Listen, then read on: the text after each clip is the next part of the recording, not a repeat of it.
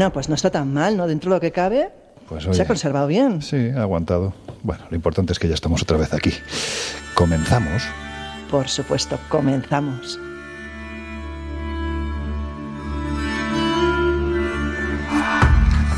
En los años 60, astrofísicos como Joseph Allen Hynek, asesor de Steven Spielberg en encuentros en la tercera fase, o el francés Jacques Vallée, fundaron un colectivo secreto para investigar las anomalías que se producían en los cielos del planeta.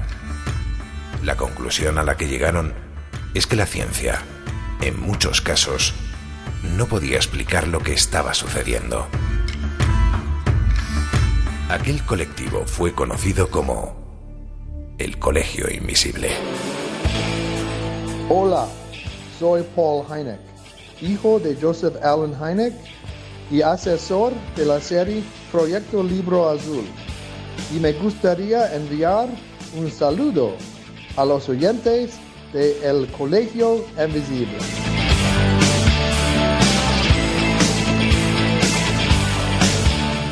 El Colegio Invisible, con Lorenzo Fernández Bueno y Laura Falcó en Onda Cero.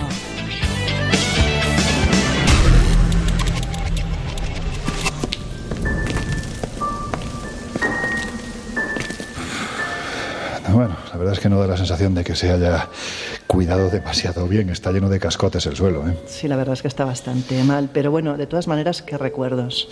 Oye, ¿te parece que vayamos? A, a mí hay un sitio del Colegio Invisible que, sinceramente, tú lo sabes que no me ha gustado mucho, que es la sala de proyecciones, porque es la típica sala de cine antiguo. Sí, da mal rollo. ¿Verdad? Las telarañas. Me imagino que, tal y como están los pasillos, debe de haber bastante polvo.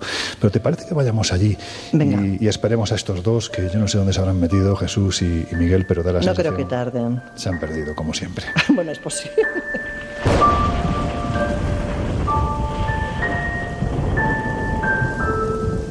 Laura, estamos en el, en el primer, ¿cómo voy a llamarlo? Capítulo, ¿no? Del Colegio Invisible, primer episodio, primer programa aquí en Onda Cero. Pero, ¿qué te parece si contamos qué es esto del Colegio Invisible? Bueno, yo creo que, el colegio no deja de ser algo que hace muchos, muchos años se fraguó, algo que, llevábamos tiempo deseando que ocurriera, ¿no? Eh, un viaje, te diría, casi, casi más que un proyecto al uso de radio. Es un viaje, un viaje a nuestros recuerdos, un viaje a aquellos lugares fantásticos que siempre hemos querido visitar o hemos visitado. Y bueno, cuéntame también para qué es para ti el colegio. Pues es viaje, aventura, misterio y sobre todo compartir muy buenos momentos con un equipo de personas absolutamente únicos y única. El Colegio Invisible es un viaje constante en el que, bueno, intentamos, en otras etapas, ¿verdad? Intentamos que eh, quienes estaban al otro lado, decíamos siempre de lo que fuera, bien fuera de, en este caso de los micrófonos de onda cero, en otros casos de la tablet, del teléfono, pues que vivieran con nosotros lo que nosotros mismos vivíamos cuando íbamos de viaje, que supieran que hay lugares únicos en los que la historia, el misterio, la leyenda, el mito se puede llegar a palpar. Y eso ahora pues lo transportamos, jugamos con nuestra particular máquina del tiempo y nos venimos de nuevo para abrir las puertas después de un tiempo que ha estado un poquitín cerrado porque ah, decimos siempre, ¿verdad, Laura, que a veces es necesario marcharse para poder regresar? Así A veces que- hay que dar un paso atrás para dar luego una carrera para adelante. y aquí estamos, ya con ganas de llevaros a todos y todas los que estáis al otro lado, al otro lado, evidentemente, de estos micrófonos para llevaros a lugares inimaginables, con historias difícilmente igualables. Pero fíjate, me da la sensación, espero que sean ellos, Laura, se oyen ya por ahí unas voces por el pasillo Sí, que creo que sí seguramente... que son ellos. Son ellos, ¿tú crees? El largo de la isla son 24, 25 kilómetros aproximadamente. Laura, son ellos. Sí, definitivamente. ¿Qué tal, no creo que chicos? ningún. Pues discutiendo ya. Discutiendo. Sí, sí, sí. Bueno, ¿cómo estáis de nuevo aquí en el Colegio Invisible? Bueno, pues eh, encantados en, en esta nueva etapa y yo creo que no podíamos empezar con un tema mejor porque como estábamos hablando Jesús y yo, nos vamos a un lugar muy pequeño pero que contiene todos los misterios que nos interesan. Ovnis, Es brujería, mágico. magia, de todo. Arqueología. Un museo al aire libre, ¿no? Que han, que han descrito Sí. muchos. Eso dicen. Yo creo que además es interesante porque, bueno, Jesús, que es el hombre de la técnica, hoy nos va a explicar cómo funciona el proyector este que está aquí lleno de polvo con alguna tela de araña.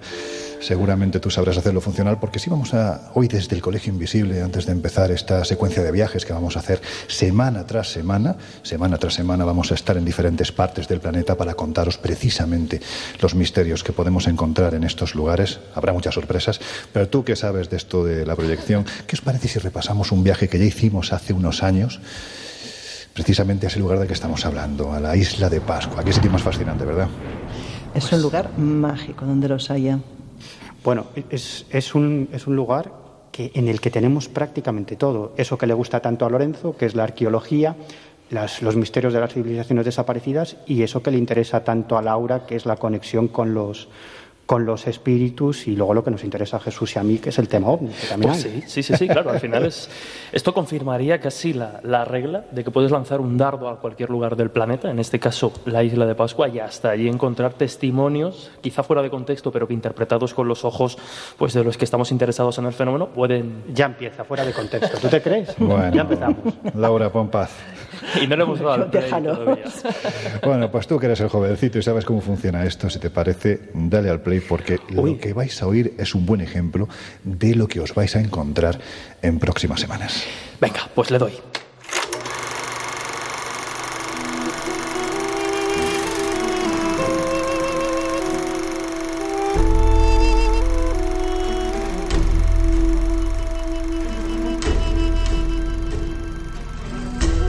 Todo misterio tiene necesariamente una explicación y lo que hoy es un enigma con el tiempo dejará de serlo.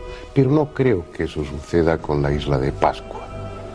Llevamos casi un siglo de investigación por parte de los más eminentes arqueólogos y antropólogos y el resultado son conjeturas, teorías, especulaciones, certezas ni una sola.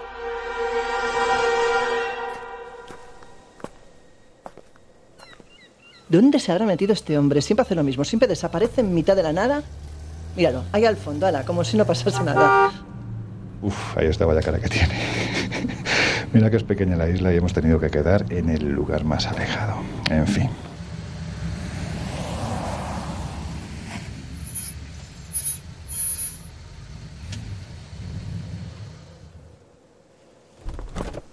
Hola.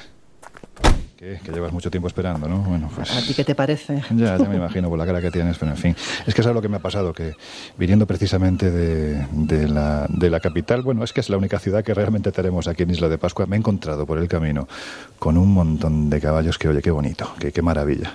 ¿Dónde están Jesús y Miguel? Pues no sé, otros dos que, que van por ahí por libre. Oye, de todas maneras, vamos a pasar noche aquí porque esto sin luz tiene que ser, vamos, precioso, ¿no? Sí, además, mira, ahí al fondo se ve el, Ajutongariki. Ahora explicaremos qué es eso.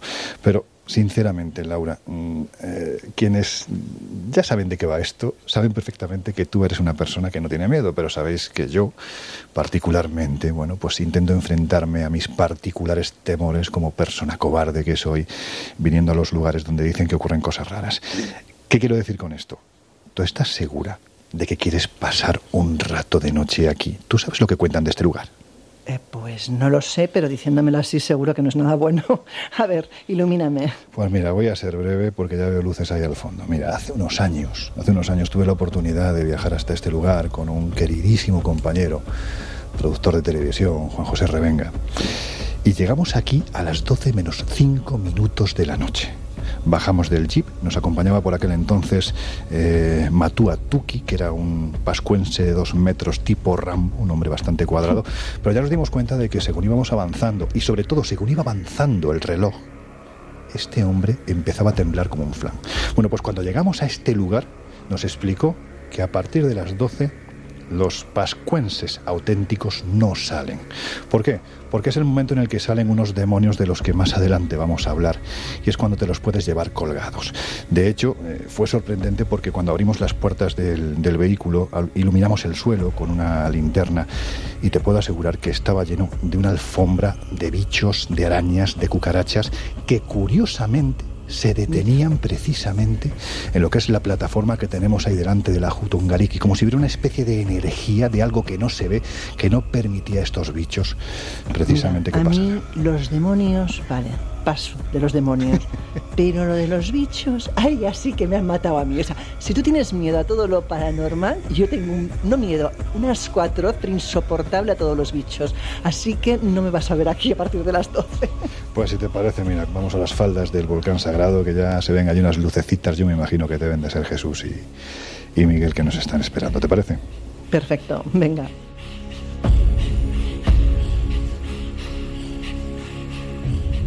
Hola, soy Juanjo Benítez.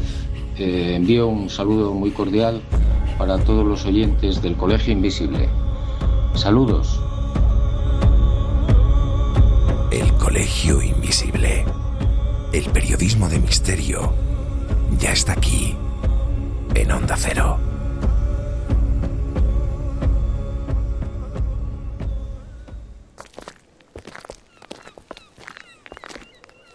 Bueno, señores, ya era hora. ¿Os habíais perdido por la isla o qué? Bueno, yo, yo estaba recordando algunos sitios que tuve la oportunidad de visitar en, en 2011 con un, ahora es un famoso explorador, Diego, Diego Cortijo, y recordando todas las historias que, que nos contaron algunos de los pascuenses que son absolutamente fascinantes. Bueno, ya solamente Isla de Pascua es fascinante, ¿no? Teniendo en cuenta que es un sitio que Mm. es mide apenas 160, tiene apenas 164 kilómetros cuadrados y es el lugar habitado más alejado de, cualquier territorio que hay en el planeta, ¿no? Está pues a 3.680 kilómetros de la costa chilena, que es la más cercana. Estamos en el medio del Pacífico, en el medio de la nada. Sí, a 4.000 kilómetros más o menos de las costas de Tahití. Jesús, eso nadando como que no, ¿no? Uh, bueno, ahora, ahora veremos, porque hay algunos que no tanta distancia, pero sí que se han atrevido a hacerle frente a las aguas y a las mareas que corren en estos sitios. Claro, para que nos hagamos a una idea, la distancia más cercana de esta isla, ya lo hemos comentado, en este caso de la costa americana, que sería Chile, sería unos 3.900 kilómetros, que sería como ir desde España, desde Madrid, pues casi casi a Escandinavia, a Lituania, algo así. Y si hay algo que se nota aquí, ya lo decía el maestro Fernando Jiménez del Oso, es el viento y la cantidad de laca que hay que utilizar para no despeinarse. Yo no tengo ese problema. Yo, yo sí que lo tengo. Y no sabes cómo tengo el pelo ya, que parece un estropajo. Bueno, pues toma amigo Randa, póntela, porque además aquí según va cayendo la tarde, el viento se nota con fuerza. Entre el viento y la humedad, no veas. Oye, Miguel, yo no sé, pero no te quejarás en esta ocasión de destino, porque siempre estabas con que, oye, si es que siempre vamos a destinos oscuros, fríos, siniestros. Bueno, hombre, aquí no es que haga precisamente mucho calor, pero es una isla. Sí, una isla hombre. llena de, de- de- de todo tipo de bellezas paisajísticas. Sí, claro, de bellezas paisajísticas y de ovnis. También. del paisaje, da Ya igual. sabía, Exacto. yo, ya sabía yo que la cabra tiraba siempre al volcán. Y de ovnis, pero, pero de muchos ovnis. No os podéis imaginar la cantidad de casos y testimonios que hay sobre, sobre el Bueno, fenómeno. lo primero que os voy a preguntar, ¿vosotros sabéis dónde estáis? Aislados completamente. Pues mirad, os voy a dar los diferentes nombres que ha tenido esta isla. Por ejemplo, en el siglo XVII, los corsarios de Edward Davis, que eran una panda sanguinaria terrible, a pesar de que el barco en el que viajaban se llamaba la delicia de los solteros, imaginad, ¿no? Bueno, pues Ostras. ellos se quedaron fondeando aproximadamente a dos millas de Isla de Pascua. Y si no se atrevieron a desembarcar, ¿sabéis por qué fue? Porque vieron unas figuras muy extrañas que parecían crecer del suelo. Si esa gente hubiera desembarcado, seguramente hoy, si ya quedan pocos descendientes de los nativos pascuenses de aquel tiempo, seguramente hoy ya no quedaría directamente ninguno. Bueno, pues en el siglo XVIII llega el almirante holandés Roggeveen y es cuando le llama Isla de Pascua. A los españoles, con Felipe González de Aedo, le llamaron Isla de San Carlos en homenaje al rey, al rey Carlos. También los franceses le llamaron Teapi, la nueva, o Baiju. Los angloparlantes hoy en día la conocen como Easter Island y sin embargo hoy es llamada Rapa Nui, la isla grande. Sin embargo, a mí el nombre que más me gusta, que es una auténtica pasada, es Maraquiterangi, los ojos que miran al cielo. No sé si para buscar los ovnis que decía Miguel, pero sí seguramente tiene mucho que ver con estas figuras que, como decíamos anteriormente, parecen crecer como pepinos gigantes, especialmente de algunas partes de, Sí. de la isla. Bueno, yo creo que es el gran misterio de, de la isla. ¿Qué, qué demonios son, son esos moais? Que además hay que decir que todo el mundo se preocupa por el asunto de los moais, es lo que llama la atención, pero en realidad yo creo que más misterioso todavía que los moais son los ajus, es decir, las plataformas de piedra sobre las que se asientan, porque hubo una determinada época de la historia de Pascua en la que los propios pascuenses se dedicaron a destrozar y a remover los moais. Por lo tanto, luego se recolocaron los moais y no todos ellos sobre los ajus correspondientes, sobre los ajus mm. en los que estaban primigeniamente. ¿no? Por lo tanto, yo creo que muchas veces lo verdaderamente interesante son los ajus. Sabéis que hace algún tiempo un antropólogo eh, que vive en Pascua la mitad del año, seis meses, y, un arqueoastrónomo español eh, realizaron un estudio fascinante sobre los ajus y descubrieron que estaban vinculados a las Pléyades y a Orión, nada más y nada menos. Es decir, que los pascuenses tenían unos conocimientos astronómicos absolutamente sorprendentes. Claro, es, cierto, iba a comentar justo lo que, lo que estaba diciendo Miguel, ¿no? El, enigma prioritario serían los, los Moai, los Ajo en este caso, esa plataforma donde se depositan, pero lo cierto es que, lógicamente, ¿no? Y lo iríamos comentando, hay muchos más restos arqueológicos en Pascua, mm. nos encontramos petroglifos, nos encontramos incluso referencias precisamente a esos conocimientos astronómicos. Muchas veces, ¿no? el conocimiento popular de esta isla se limita a esas grandes... Eh, representaciones, pero hay más misterios que iremos desgranando y paseando. Pero no, no podemos escaquearnos. Es decir, vamos a tratar de explicar qué demonios son esos Moais y qué representan. Vamos, yo creo que es el gran misterio. Al menos lo que hasta ahora se conoce. Claro, claro, claro. Laura, tú, es bueno, dicen que Pascua es uno de los. Ahora iremos un poquito más adelante a ello, pero dicen que Pascua es uno de los puntos. Si tuviéramos que hablar o que creer en eso que se llaman energías, dicen que sería uno de los puntos más potentes de este planeta, ¿no? Es, de hecho, uno de los puntos más potentes de este planeta. Y la teoría dice, al menos los nativos, eh, los chamanes nativos, yo tuve la suerte de estar aquí acompañada de un chamán eh, de la zona, y él me explicaba, por ejemplo, que Rapa Nui es una isla que está conectada energéticamente con varios diversos puntos en el mundo. A, todos esos puntos se les denomina ombligo del mundo. De hecho, en mm. Rapa Nui hay uno del que hablaremos luego. ¿no? Y sí, efectivamente son como puertas dimensionales, como conexiones astrales entre puntos energéticos eh, de la Tierra, del planeta. Miguel, no has dicho nada. De verdad, vaya cielo, no, mira, mira hacia arriba, ¿qué te evoca este cielo, Miguel? ¿Qué te evoca este cielo? Pues eh, eh, me evoca, en primer lugar, que somos absolutamente nada, que nuestro planeta Tierra es la nada dentro de la inmensidad Perdona, pero nosotros cuatro somos una nada con mucha suerte, porque mira dónde estamos. Sí, sí, la, verdad es que es todo un lujo estar aquí. Claro. Sí. ¿Me vas a preguntar por ovnis, sí o no? Sí, no, claro, si es que si te pregunto por el cielo, en tu caso está claro, a dónde voy. No, a, ver, no, no, tenemos, yo creo que no, no tenemos tiempo para contar demasiadas cosas, pero me voy a centrar en una anécdota, simplemente.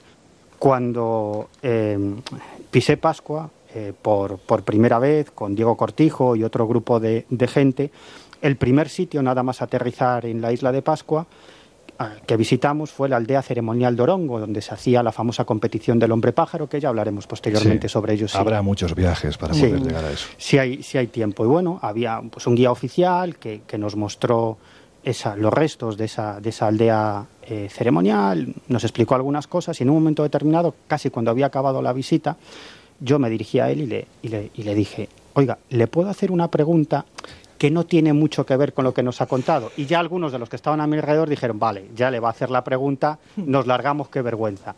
Y yo le pregunto, oiga, un poco cohibido, por aquí usted no habrá visto, alguien no le habrá contado sobre luces extrañas en el cielo. Y, este hombre se me quedó mirando y me dijo, hombre, luces extrañas, luces extrañas, no, ahora ovnis se ven un montón. Es que me lo estaba imaginando, de verdad. Y, realmente me contó que, que, allí mismo, en la aldea ceremonial de, de Orongo, pues muchas veces habían visto como eh, bolas de luz salían del mar, incluso se introducían en un cráter que está cerca de, de la aldea. Incluso me decía que algunas personas acampaban precisamente algunos pascuenses, cerca de allí para contemplar cómo esos ovnis entraban y salían del mar y también del cráter. Laura está sufriendo, Miguel, está sufriendo mucho, lo ves, ¿no? ¿Sabes por qué? Porque él está pensando, tengo muchos testimonios, tengo muchos y no testimonios. y no tengo tiempo. Y no hay tiempo, no hay tiempo porque, de hecho, Pascua es un lugar al que, lógicamente, vamos a volver en un futuro lógicamente. Pero también decimos nosotros en el Colegio Invisible que la fuerza de un periodista no vale absolutamente nada si no se puede demostrar con la fuerza de un testimonio. Y Miguel tiene testimonios, como se dice en mi tierra, a cascoporro. Pero en fin, Laura, vamos a los inicios, al menos al momento en el que la isla ya ha sido colonizada y se ubican en ella los principales lugares sagrados. Ahora mismo, ¿dónde estamos y por qué es importante este volcán, más conocido como Rano Raraku?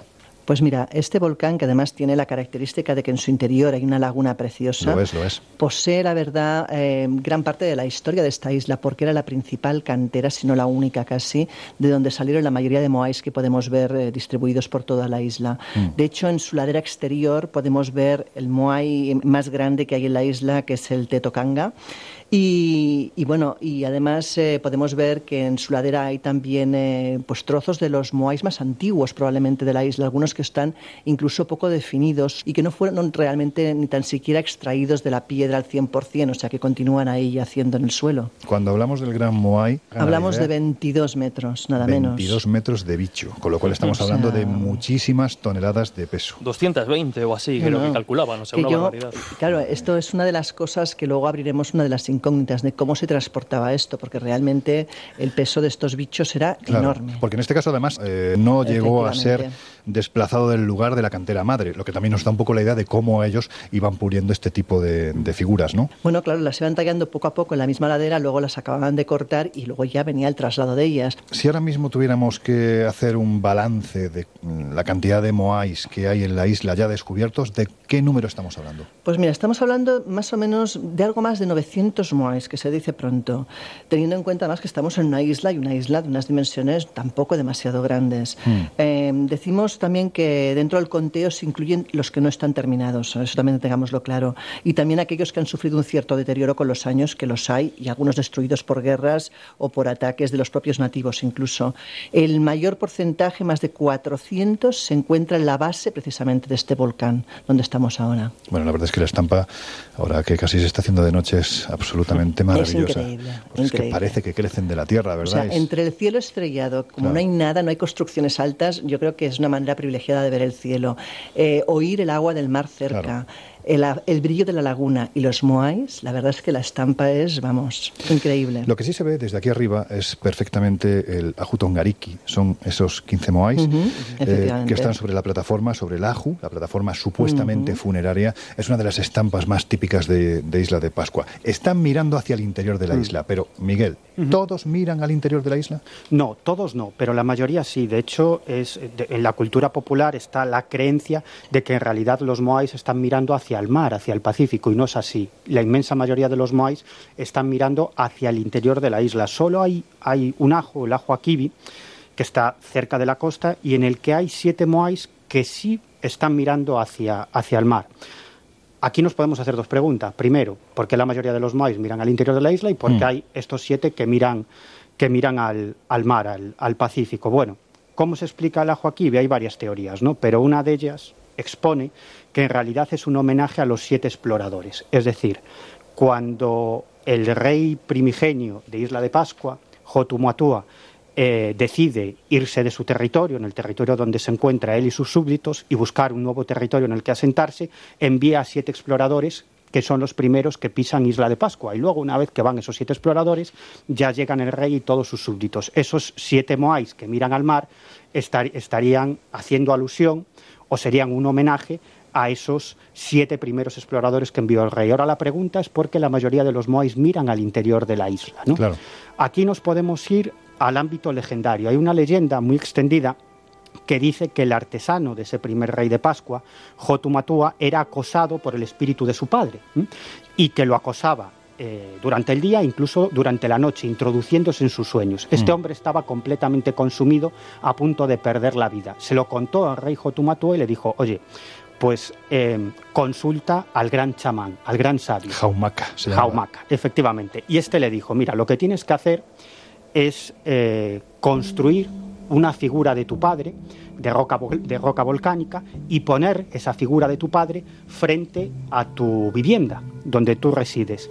Y después de realizar una serie de ceremonias mágicas, lo que conseguirás es que el espíritu de tu padre quede contenido y por lo tanto ya no te molestará más. Parece que luego esa tradición se extendió a lo largo de toda la isla, sobre todo con aquellas personas que estaban sufriendo los ataques de los ancestros y, y era una forma de contener, digamos, a esos espíritus. Recuerda un poco esto de los ancestros, la piedra, a las culturas orientales, de las figuras que contienen los ancestros. el- tiene un poco ese, ese aire. Claro, que de hecho hay, tanques, un, ¿no? hay un, Ujú. un pro- vamos, un proceso, hay un momento crucial en la colocación del Moai, que es la puesta, ¿no? la colocación de los ojos para insuflarle vida precisamente a esa, a esa representación que sin ojos, hechos de coral blanco, pues no tendría, sería un objeto. Actualmente, me parece que solamente queda uno con ojos en la isla. Y creo que fue además por una, por una restauración que se hizo y demás, que además era un acto casi casi de rebeldía, ¿no?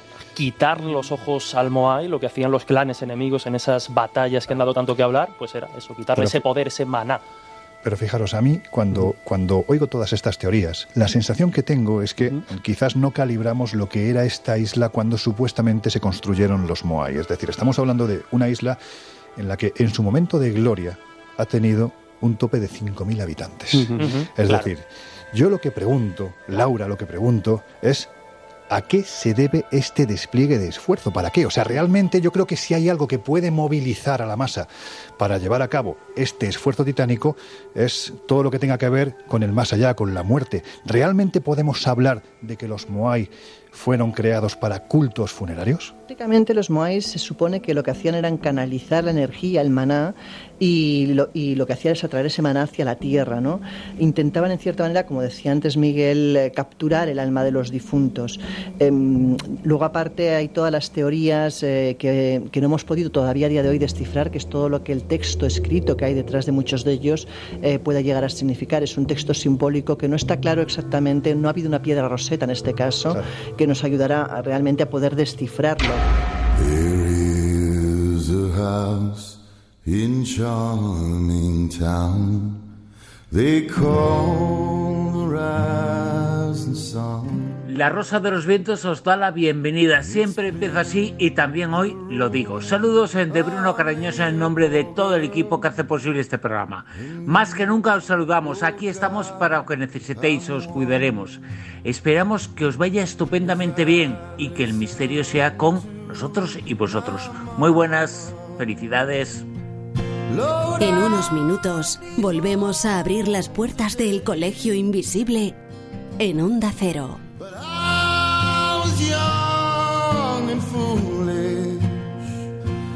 Handsome rider led me astray. Go tell my baby sister, never do what I've done to shun the house in charming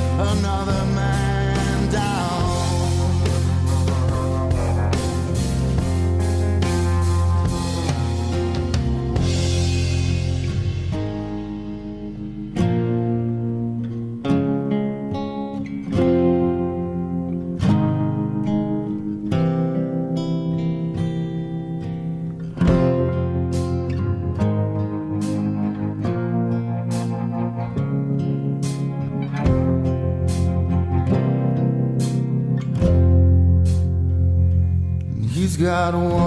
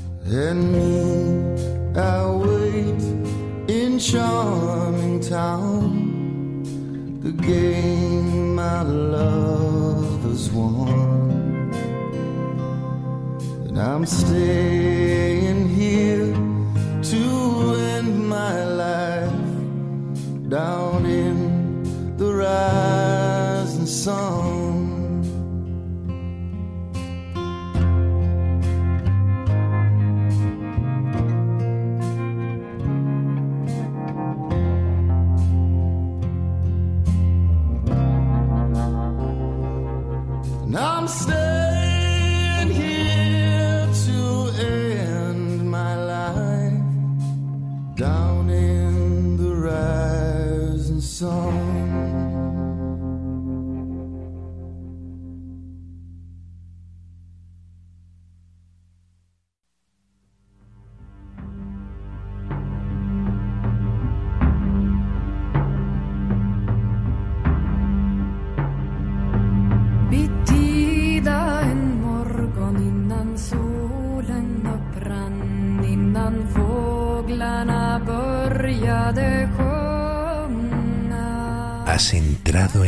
Colegio Invisible con Laura Falcó y Lorenzo Fernández Bueno.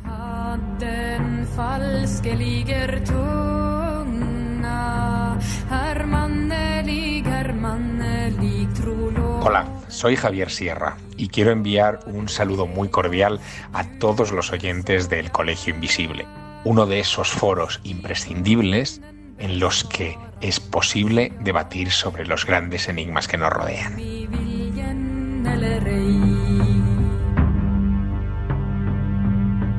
Heder vill jag giva de gångare tolv som gå ut i rosende luft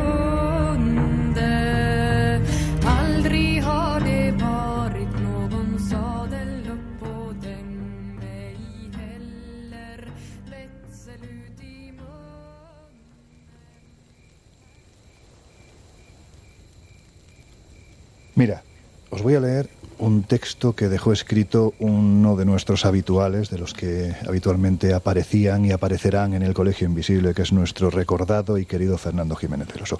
Él, en su libro En Busca del Misterio, dejó escrito lo siguiente.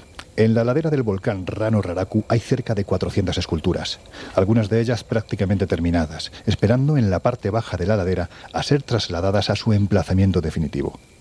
¿Acababan de morirse 400 caciques? No parece lógico. Empeñados en sustentar esta teoría, imaginemos que esos 400 caciques no hubiesen muerto víctimas de una extraña epidemia a la que los escultores eran inmunes y que se hubieran limitado a encargar su estatua para cuando llegase el momento de su óbito. La deducción inmediata es que, habida cuenta de la capacidad demográfica de la isla, repito, en tiempos de bonanza contó con algo más de 5.000 habitantes, a cada cacique le correspondían como mucho 10 o 12 súbditos, lo que por mucha imaginación que le echemos al asunto, decía Fernando Jiménez del Oso, resulta un disparate. Es complicado aceptar que los Moai fueron levantados con esa intención funeraria. ¿Qué explicación tiene? Realmente no lo sabemos. Ahora, si nos vamos a, la gran cantidad de enigmas que atesora esta especie de aguja en mitad de un pajar de aguas, eh, quizás el primero que nos viene a la mente es cómo los desplazaban. Claro. Claro. Eso es lo que comentaba yo E- antes. ese es el gran hay, enigma. Hay dos explicaciones teóricamente, ¿no? Eh, tenemos la explicación de la caminata, que es una de las más creíbles, la más aceptada. Hay también la del trineo, o sea, hay varias explicaciones, pero en cualquier caso ninguna es totalmente, diría yo, clara. Mm, Yo creo que lo que ha dicho Laura es lo más certero que se puede decir con respecto al desplazamiento de los Moais de la isla de Pascua. Es decir, se han propuesto cantidad de posibilidades, quizás las más importantes, pues en eso, cuatro o cinco posibilidades.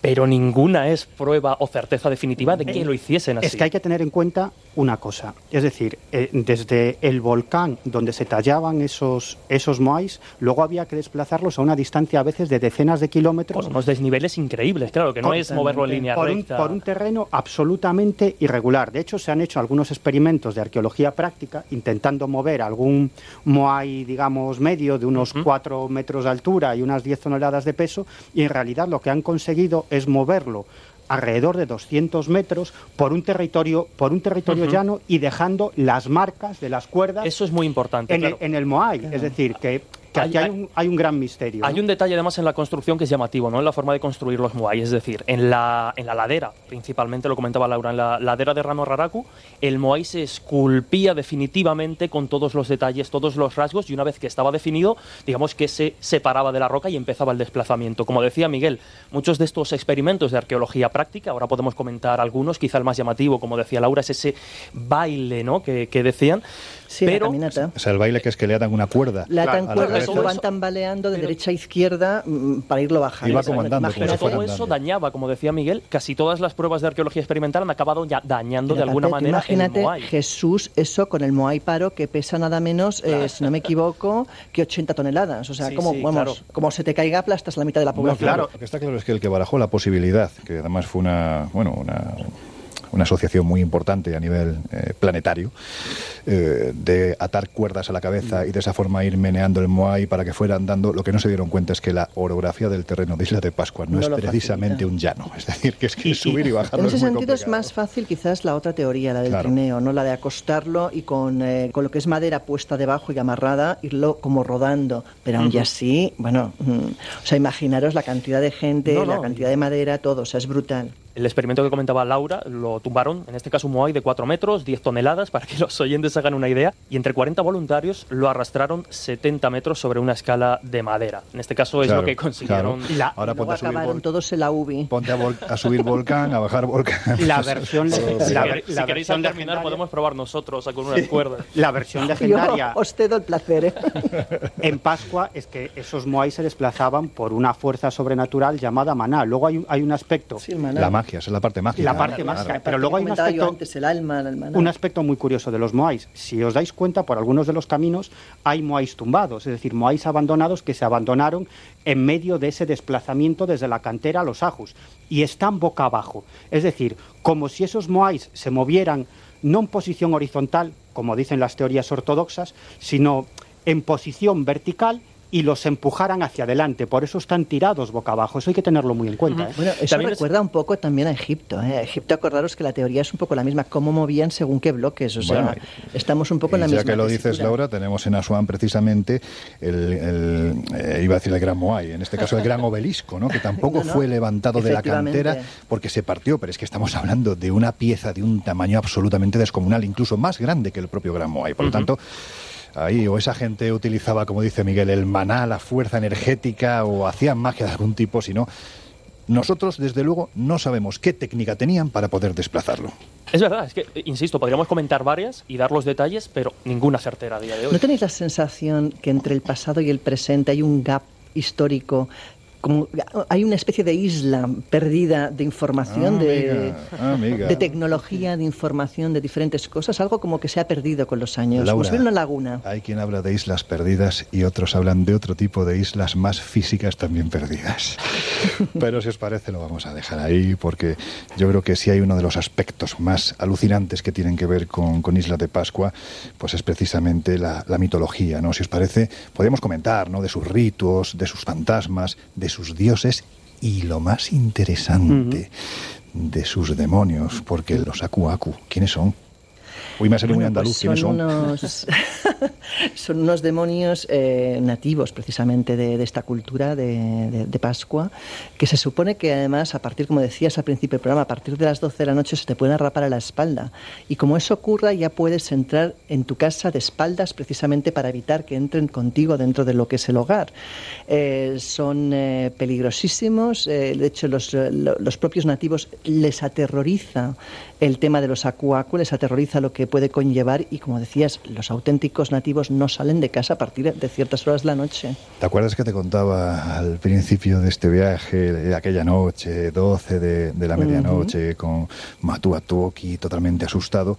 Bueno, pues él no hablaba precisamente de estos acuácuno, de esos demonios, y él nos dio esa pauta. E- Evidentemente te puedes hacer a la idea, eh, también lo decimos por si alguien va a Isla de Pascua, pasada las 12 de la noche, colóquense bajo el dintel de la puerta, de espaldas, y entren de esa forma a la habitación, porque como se te cuelgue la acuacu, aquí la creencia dice que no se te suelta en la vida y te puede hacer pasarlas de Caín.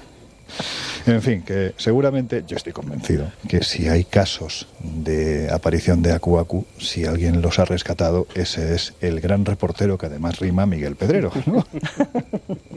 La, la rana Gustavo del programa, ¿no? bueno, en realidad, eh, en, en el, en el primer viaje que hice a Pascua, eh, con, con Diego Cortijo y otra gente, sí recuperamos varias historias de barúas o acuacu. Para los pascuenses, los barúas son los espíritus de los ancestros que han roto o han contravenido un tabú importante y por lo tanto son condenados a vagar como espíritus errantes para la eternidad. Y, y, estos espíritus errantes atacan a aquellas personas, a aquellos pascuenses que en vida rompen los tabús, rompen las normas tradicionales. Y los pascuenses lo que nos explicaban es que con la llegada de la vida moderna a Pascua, prácticamente todo el mundo rompe los tabús diariamente. Por lo tanto, los barúas, los espíritus ancestrales, son más agresivos que nunca. Recuerdo el caso de, de un Rapanui, del que me he traído eh, algunos sonidos. Sí, sí, sí. Ya me extrañaba a mí. Sí, sí, sí. Este, este hombre nos, eh, eh, nos contaba que en realidad esos barúa se suelen enamorar de chicos y chicas jóvenes, pascuenses jóvenes, y que en ocasiones ese enamoramiento llega hasta el grado de la violación. Si queréis, lo he traído, me he traído estos sonidos en el teléfono móvil. Los sucubos, los incubos y... Algo así. Una cosa parecida. Una cosa Sí. parecida. Claro. Sería algo así. Si queréis lo escuchamos, como nos ¿Pero lo dónde? ¿En ese teléfono? Sinceramente, ¿tú crees que eso va a funcionar? Hombre, no sé, espero que sí. Yo ya- sabes que no soy muy de tecnología punta, pero Bueno, pues venga, dale al play. le doy al play. Vamos. Uno puede ir a cualquier lado y hacer- ir al baño a cualquier lado porque que tu olor de, de tu piel, de tu cuerpo, tu, tu O sea, pipí, en todo todo el eso. Pacífico es el mismo. Sí, todo eso Siempre. eh, Mm. es, es un olor que es para ellos algo nuevo y te siguen en la noche y a veces te violan, es decir, la- los espíritus hablo de, de tres mujeres que viven en, en- en la Perú. Toda la isla entera está violada por esa mujer. Toda la isla los Rapanui, desde mi abuelo a ellos y después vino la generación Sí. de nosotros. Como le digo, entra en tu cuerpo, te quiere violar, a veces sale con una imagen de una mujer que tuviste en el día, tú ves que Cambia de forma. cambia de forma, entonces... Ha dicho que toda la isla ha sido violada por Sí. ese espíritu. Sí, sí, sí, sí. De, de hecho, él, Madre mía. Sí, esto está muy extendido dentro de la cultura pascuense. De hecho, él dice que esta, esta, esta barúa ha violado a varias generaciones No, no, de, de su familia. Y, y y él nos explicaba por qué. Nosotros le preguntamos, ¿pero por qué sucede esto? Y lo que os decía antes, este Rapanui nos, nos decía, nos explicaba, nos anticipaba que en realidad estos barúas son más agresivos que nunca porque ya se ha perdido el respeto a los ancestros. Tener un lugar privado, Compartir la comida cuando tú haces aseo, asao, son cosas que no se hace. comer con ellos, llamarlos cuando tú vas a comer, todas esas cosas que no ya no se hace hoy día, entonces tú los llamas a ellos, que ellos comen primero, Siempre entonces en el ellos comen plato por vapor, ellos. Sí. todo está ahí. Todas esas cosas ya no se hacen. No, pero nosotros, entre nosotros los Rapanui, se habla de Sí, de pero entre, entre extranjeros, Entre nosotros nos conocimos esto y cuando hablamos de una persona extranjera, así que no, ah, no, no, o sea, para nosotros es como algo común, normal que se abra y bueno, y dice, hay que vivir con este, ya lo vivimos porque mis ancestros lo vivieron también. Madre mía, qué historias. Tenemos que vivir con esto. Esto es lo que piensan muchos de los, de los pascuenses. Nos explicaba que antes, eh, cuando él era pequeño, sus padres y sus abuelos hablaban con los ancestros, les ponían la comida, les mostraban respeto. Pero ya no, por eso son tan agresivos. Le pregunté cuál ha sido, cuál fue su experiencia más terrorífica. Y él dice que en una ocasión varios barúas, varios espíritus ancestrales de antiguos guerreros, intentaron agredirlos en su propia casa y tuvo que defenderse con un bastón de mando, con su bastón de mando. Lo escuchamos si quieres. Una vez estaba durmiendo aquí mismo y estaba aquí durmiendo y de repente llegan como cinco guerreros. Ya, y había uno que me quería pegar a mí en, el- en mi cama. En unos segundos entraron, ya llegaron los otros también. y alcancé a, tomar un bastón de, de mando que yo tenía arriba, que estaba ahí, que yo lo vi, que me lo pasó el otro amigo, con esto te, me alcanzó a dármelo así y llegan los otros, pam, a pegarme y con eso yo alcancé a, a defenderme. Oye, muy fuerte, ¿no? Lo que, lo que Sí. cuentan, porque además, si algo transmiten estos testigos, que son testigos a los que hay que acudir, y para acudir a estos testigos hay que hacerse muchos miles de kilómetros, hay que invertir mucho esfuerzo y mucho dinero, ahí el valor del testimonio. Si algo transmiten es verdad.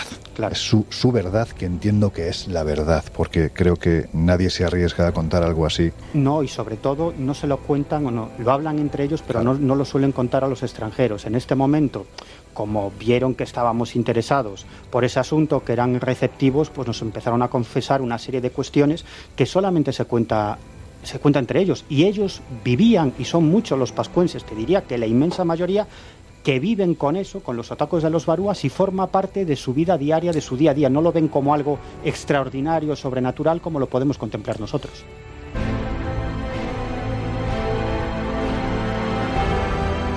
El Colegio Invisible en Onda Cero.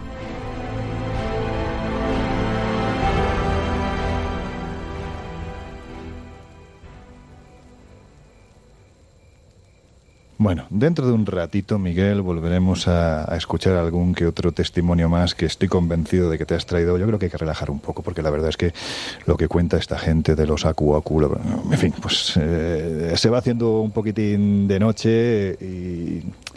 Oye, en las tradiciones siempre hay que creer, con lo cual hay que tener cuidado. Si te parece, vamos, vamos a hablar, ¿no? Yo creo que, que estaría bien, eh, puesto que esta es una isla pequeña, pero cargada de enigmas, podríamos, por ejemplo, hablar de, de cuándo llegan los primeros descubridores y de repente se encuentran aquí a gente con rasgos indoeuropeos. ¿Cómo es posible eso? Bueno, eh, es, es uno, es uno de. Es un gran enigma que hay, que hay alrededor de, de- Pascua. Qui- quizás, quizás por esa, esa teoría según la cual eh, los primeros pascuenses de donde provenían era de América. De América. Sí, y- pero aunque realmente no eran americanos, eran los viracochas, los dioses blancos que adoraban ciertos pueblos precolombinos. Claro, es que los Viracocha no eran americanos. Eso es. Venían de las estrellas. Bueno, dicen las tradiciones. Bueno, las tradiciones dicen que vienen de las estrellas, pero Claro. hay arqueólogos y antropólogos que opinan que en realidad eran navegantes de determinados pueblos del norte de Europa que llegaron hasta América, entablaron contacto con los americanos, eh, con, los, con determinados eh, grupos precolombinos y que incluso algunos de esos viracochas fueron representados en paredes, en pirámides de pueblos como, como, los, como los aztecas o incluso los mayas, y en realidad esa representación es de unos seres e incluso barbados. ¿no? Y, y estos antropólogos y arqueólogos defienden que quizás estos viracochas, después de llegar a América, siguieron navegando hasta alcanzar Isla de Pascua. Y allí pues se habrían unido con, con los pascuenses y su descendencia tendría quizás esos rasgos Mira, indoeuropeos. yo tengo otra teoría, pero te la voy a comentar después. Vale. Y además ahora mm, me voy a meter en un berenjenal, porque imaginemos por un instante, aunque es, es claro, es que hay, hay, hay muchos temas ¿no? que, que- tocar y yo creo que tendremos tiempo a lo largo de, esta temporada. Pero a mí se me ocurre, por ejemplo, pensar que eh, los templarios efectivamente en algún momento de la historia llegaron a viajar a América. Gente barbada, vestida con unas características muy especiales. Si uno va al Museo de Antropología e Historia de Ciudad de México, se va a dar cuenta de que la representación de los dioses prácticamente son caballeros barbados con armadura. En fin, quiero pensar eso, pero hay un enigma, Laura, hay un enigma eh, dentro de, de las primeras poblaciones que hubo en- aquí en Isla de Pascua, poblaciones nativas, ¿no? Que eran los llamados orejas largas y orejas cortas. ¿Quiénes eran estos? Bueno, la teoría dice, eh, que hemos comentado también anteriormente, de que Isla de Pascua pudo estar poblada por más de una villa. Es decir, la primera teoría es que probablemente eh, los polinesios, eh, que tienen un camino quizás más fácil de recorrer, como decía Jesús, que Mm. desde Chile fueron uno de los posibles pobladores de Isla de Pascua. Pero también hay la teoría de que evidentemente desde Chile también pudo llegar eh, gente a esa misma isla. El caso es que se hubieran dado pues dos culturas, eh, dos eh, posibles civilizaciones que se unieron en una sola y que conformaron precisamente pues eso, los orejas largas y las orejas cortas, unos mucho más eh, musculosos, mucho más grandes, con unas Mm. orejas más largas, y otros pues de complexión mucho más fina y también con unas orejas más reducidas. Esa es la teoría. O sea, que podemos decir que de ahí- una era la clase pudiente y la otra era la clase sometida, ¿no? Por Posiblemente, posiblemente, porque nuevamente siempre que se ju- se juntan dos civilizaciones en un mismo enclave, acaba habiendo una sometida a la otra y una que es precisamente pues la, la pudiente, ¿no? la que acaba destacando. Hay una fiesta dentro de, la historia de Isla de Pascua que seguramente estaría muy vinculada, hay quien piensa que está muy vinculada al por qué, por ejemplo, los Moai de la Huaquibi están mirando hacia el horizonte y no están mirando como el resto hacia el interior de, de la isla. Es la fiesta de la elección del Tangata Manu. Esta fiesta siempre se hacía cuando el pájaro fragata, el pájaro sagrado, venía desde el horizonte, ponía su primer huevo, en fin, Jesús. Sí, eh, pues una tradición realmente significativa en lo que tiene que ver con la historia cultural de la isla de Pascua, porque cuando comienza a realizarse esta tradición del hombre pájaro es en detrimento, en cierto modo, del culto a los moai, es decir, Mm. cambiamos un poco esa tradición religiosa de construir moais, vamos a decir, por decir una de las hipótesis, por ese culto a los ancestros o a los jefes de los clanes anteriores a los pascuenses, pero, claro, es que la historia cultural de Pascua es tan compleja y tan enigmática, en la que nada hay seguro, que es complicado. Pero bueno, Laura, por ejemplo, mencionaba esa famosa leyenda, ¿no? De los orejas largas, las Sí. orejas pequeñas, que podría tener. Es verdad que arqueológicamente no Tú está- serías de los orejas pequeñas, no por sometido, sino porque tienes las orejas muy pequeñas. No, pero es verdad que esta, esta leyenda ha dado mucho lugar a, a interpretación de, de- de diferentes tipos. Incluso algunos creen que el cambio, como digo, de religiosidad del culto al Moai al culto al hombre, al hombre pájaro podría estar incluso podría pájaro. tener relación con esta, con esta leyenda. ¿no? Insisto, es verdad que muchos arqueólogos no, con- no acaban de, de confirmarla del todo porque esa eh, fosa común en la que dicen que entierran a los perdedores no acaba de arrojar todas las cosas que los arqueólogos les convencerían. Pero insisto, volviendo a esa tradición de- del hombre pájaro, es realmente significativa porque si antes eh, con los Moai nos encontramos con una cultura Rapanui, podríamos decir politeísta, no eran muchos los dioses o las divinidades que tenían, pero eran cuatro o cinco, creo recordar, más allá de Make Make, que sería esa El divinidad dios. principal, efectivamente, que es la única que quedará en el culto al hombre pájaro. Pues como digo, tiene, es significativa porque establece cambios radicales. Si con los Moai, como digo, existía ese culto a los antepasados, aquí ya nos centramos en el culto a un único dios que sería Make Make, que acabaría eh, representado en la figura de ese ganador en la competición que vamos a describir. Pero no solo eso, sino que si antes igual teníamos que irnos a que el, el- el jefe supremo de la isla venía por eh, elección divina, era descendiente de Jotu Matua, ese primer viajero que llega a la isla por la El primer rey, ¿no? Efectivamente, que pertenecería además al clan de los orejas largas, que sería ese clan real que antes eh, comentabas. Primer rey que lo que dice el mito es que hay un continente inicial llamado Jiva, se hunde en la noche de los tiempos y de ahí tan solo 200 valientes o 200 afortunados se salvan a bordo de una barca que va dirigida por el rey Jotumatua que acaba encallando más o menos en la costa de Anaquena que es Pascua. Que sería efectivamente esa playa en la que comienza el, el desarrollo. Lo de Jotumatua tendría ahí una pequeña discusión. Hay quien dice que puede ser una incorporación del siglo XIX procedente de Tahití, que tenían también un dios eh, cuya pronunciación era muy, muy, muy parecida. Y claro, eh, la, la tragedia sucedida con los pascuenses sería largo y tendido de describirla, pero es verdad que después de tanto eh, sufrimiento, tanto esclavismo, tanta trata y demás, pues acaban perdiendo prácticamente todo el recuerdo de esa cultura. De hecho, tantos enigmas proceden un poco de ahí. Pero como digo, el culto al hombre pájaro, hay quienes quieren ver esa coincidencia con, la posible, con el posible ecocidio, con ese posible colapso eh, ecológico de la isla. Es decir, claro, para transportar tantos moai necesitaríamos mucha madera, mucha cuerda y puede ser una de las razones de los que defienden esa... Que esa- deforestaron la isla. Efectivamente. No se sabe muy bien por qué, esa es la realidad. Comienza a hacerse esa transición del culto al Moai al culto al hombre pájaro.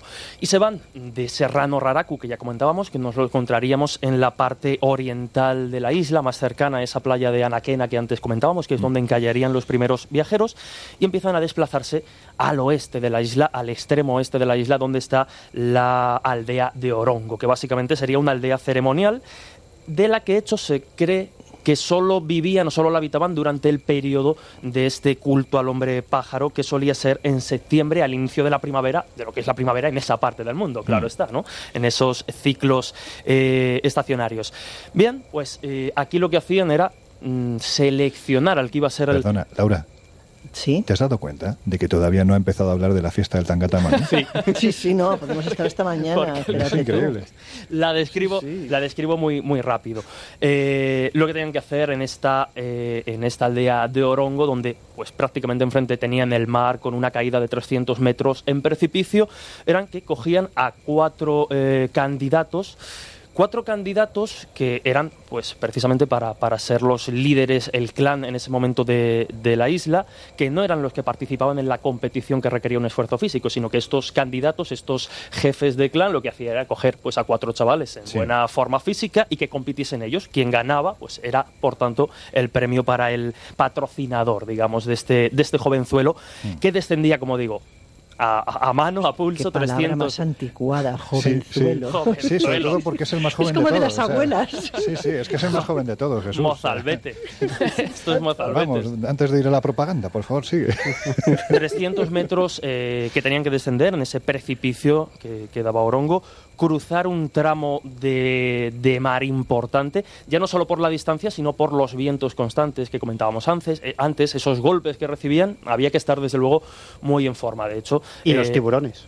Sí, Los pero fíjate sí, que sí. los tiburones realmente se le ha dado... Que son muy majos, ¿no? Ya, ya. Hombre, no que sean majos, pero es realmente que salvo algunas, eh, algunas especies Algún concretas, mordisquito, un poquito son, más, ¿no? no Claro. son especialmente agresivas, ¿no? Si no se sí, les, claro, claro. se les Si no molesta. se les toca la aleta, ¿no? Claro. Exacto. Básicamente tenían que recorrer esa distancia Vale, a vale. nado hasta ese pequeño islote que hay enfrente de Orongo, recoger el primer huevo que depositaba ese ave sagrada, considerada sagrada por los vascuenses, recuperarlo, no sabía muy bien, había incluso, pasaban días ¿no? en, esa, en ese islote, eh, a resguardo en diferentes cuevas, hasta que conseguían coger ese huevo, volvían a hacer el trayecto inverso que hemos descrito, llegaban a la isla y el que lo mm, conseguía, pues lógicamente se convertía en ese momento en el líder, ¿no? En el líder espiritual y político de la isla, con una característica muy ¿Durante cuánto tiempo? Durante un año Un año. aproximadamente, pero además con una característica muy concreta, y es que al ser ese, esa personificación, esa representación de lo sagrado, ni el mismo eh, líder podía tocarse, con lo cual estaba un año prácticamente recluido,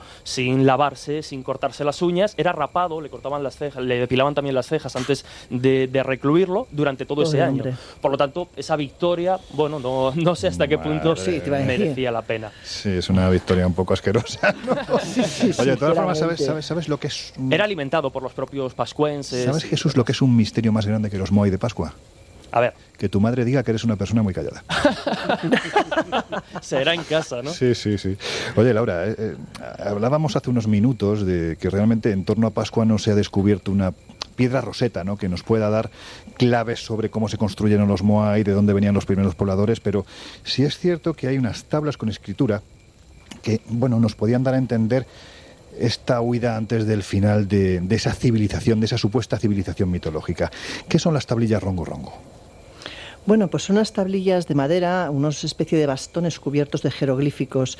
En ellos se supone que lo que hay son animales, animales y símbolos, pero que no han sido posibles descifrarlos porque, como decíamos, no existe una piedra roseta al uso.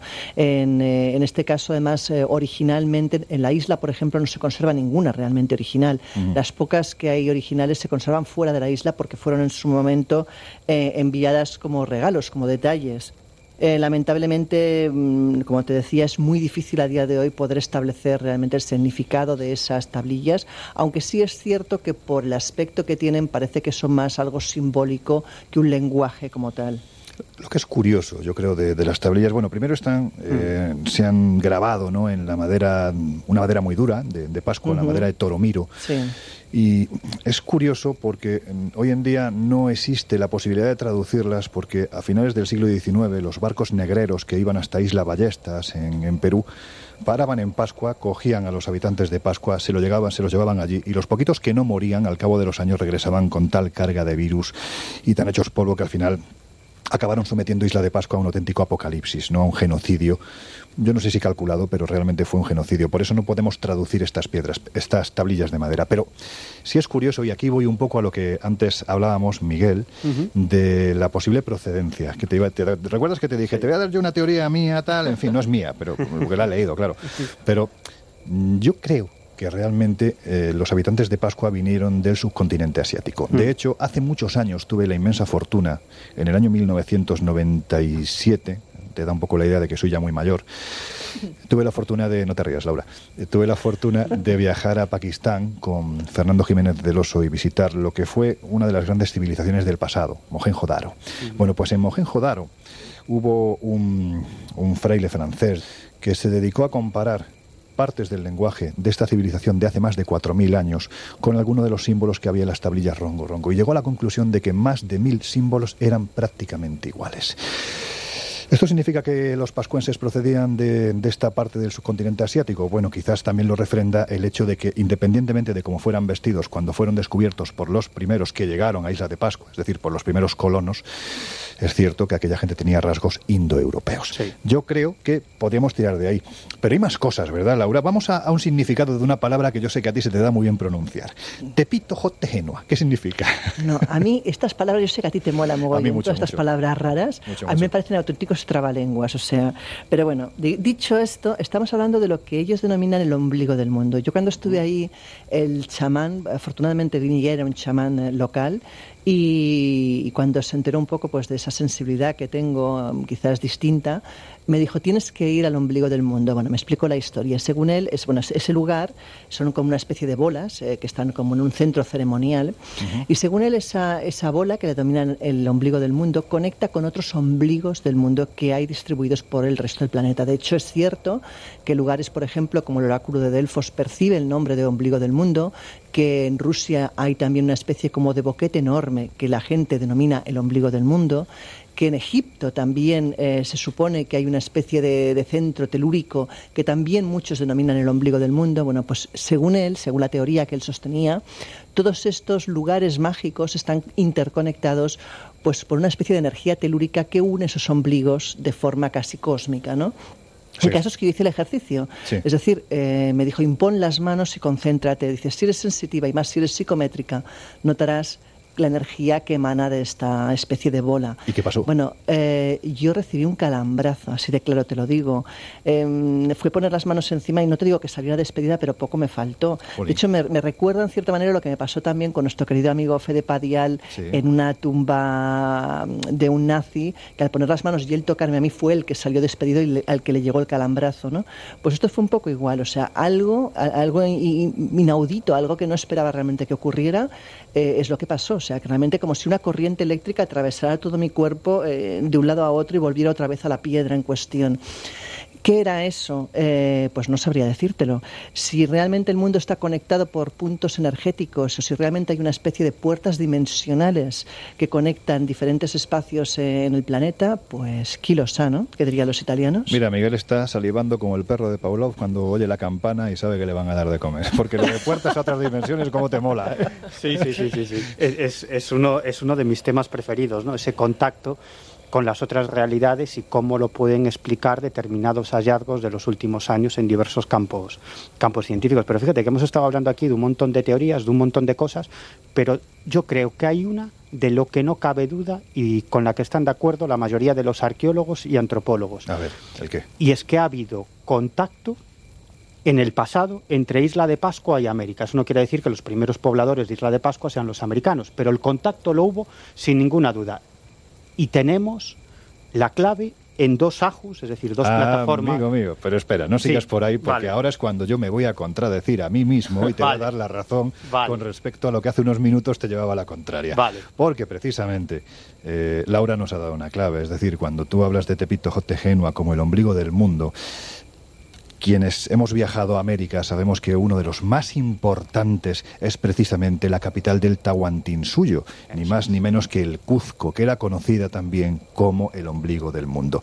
Y de hecho sabemos que en Isla de Pascua tenemos ajus, tenemos plataformas muy antiguas, como por ejemplo el Aju Binapú. Eso es. Eh, estamos hablando de uno de los más antiguos. Cuando uno se planta delante de esta plataforma funeraria, si es que realmente sirvió para eso, lo que- primero que sorprende es que estás viendo a escala pequeñita lo mismo que te encuentras en la calle Hatun Rumiyok del Cuzco. Es decir, Es el tipo de construcción propia del Inca. Y lo que nos dicen los historiadores es que el Inca no se metía en el agua ni para bañarse. Entonces, ¿cómo demonios llegó hasta Isla de Pascua? Pues a lo mejor Thor Heyerdahl, lo decías tú antes, nos dio la clave. Nos dio la clave en esa forma de viajar mediante la totora, mediante los- las barcazas que él mismo construyó y que él mismo practicó. Bueno, y, y es que es que estos ajus a los que haces referencia y que yo también tuve la oportunidad no solamente de observar y de tocar, también como, como tú, son un misterio en sí mismos, porque, por ejemplo, el, hablabas del ajo vina- vinapú, pero también el tepeo, es decir, Sí.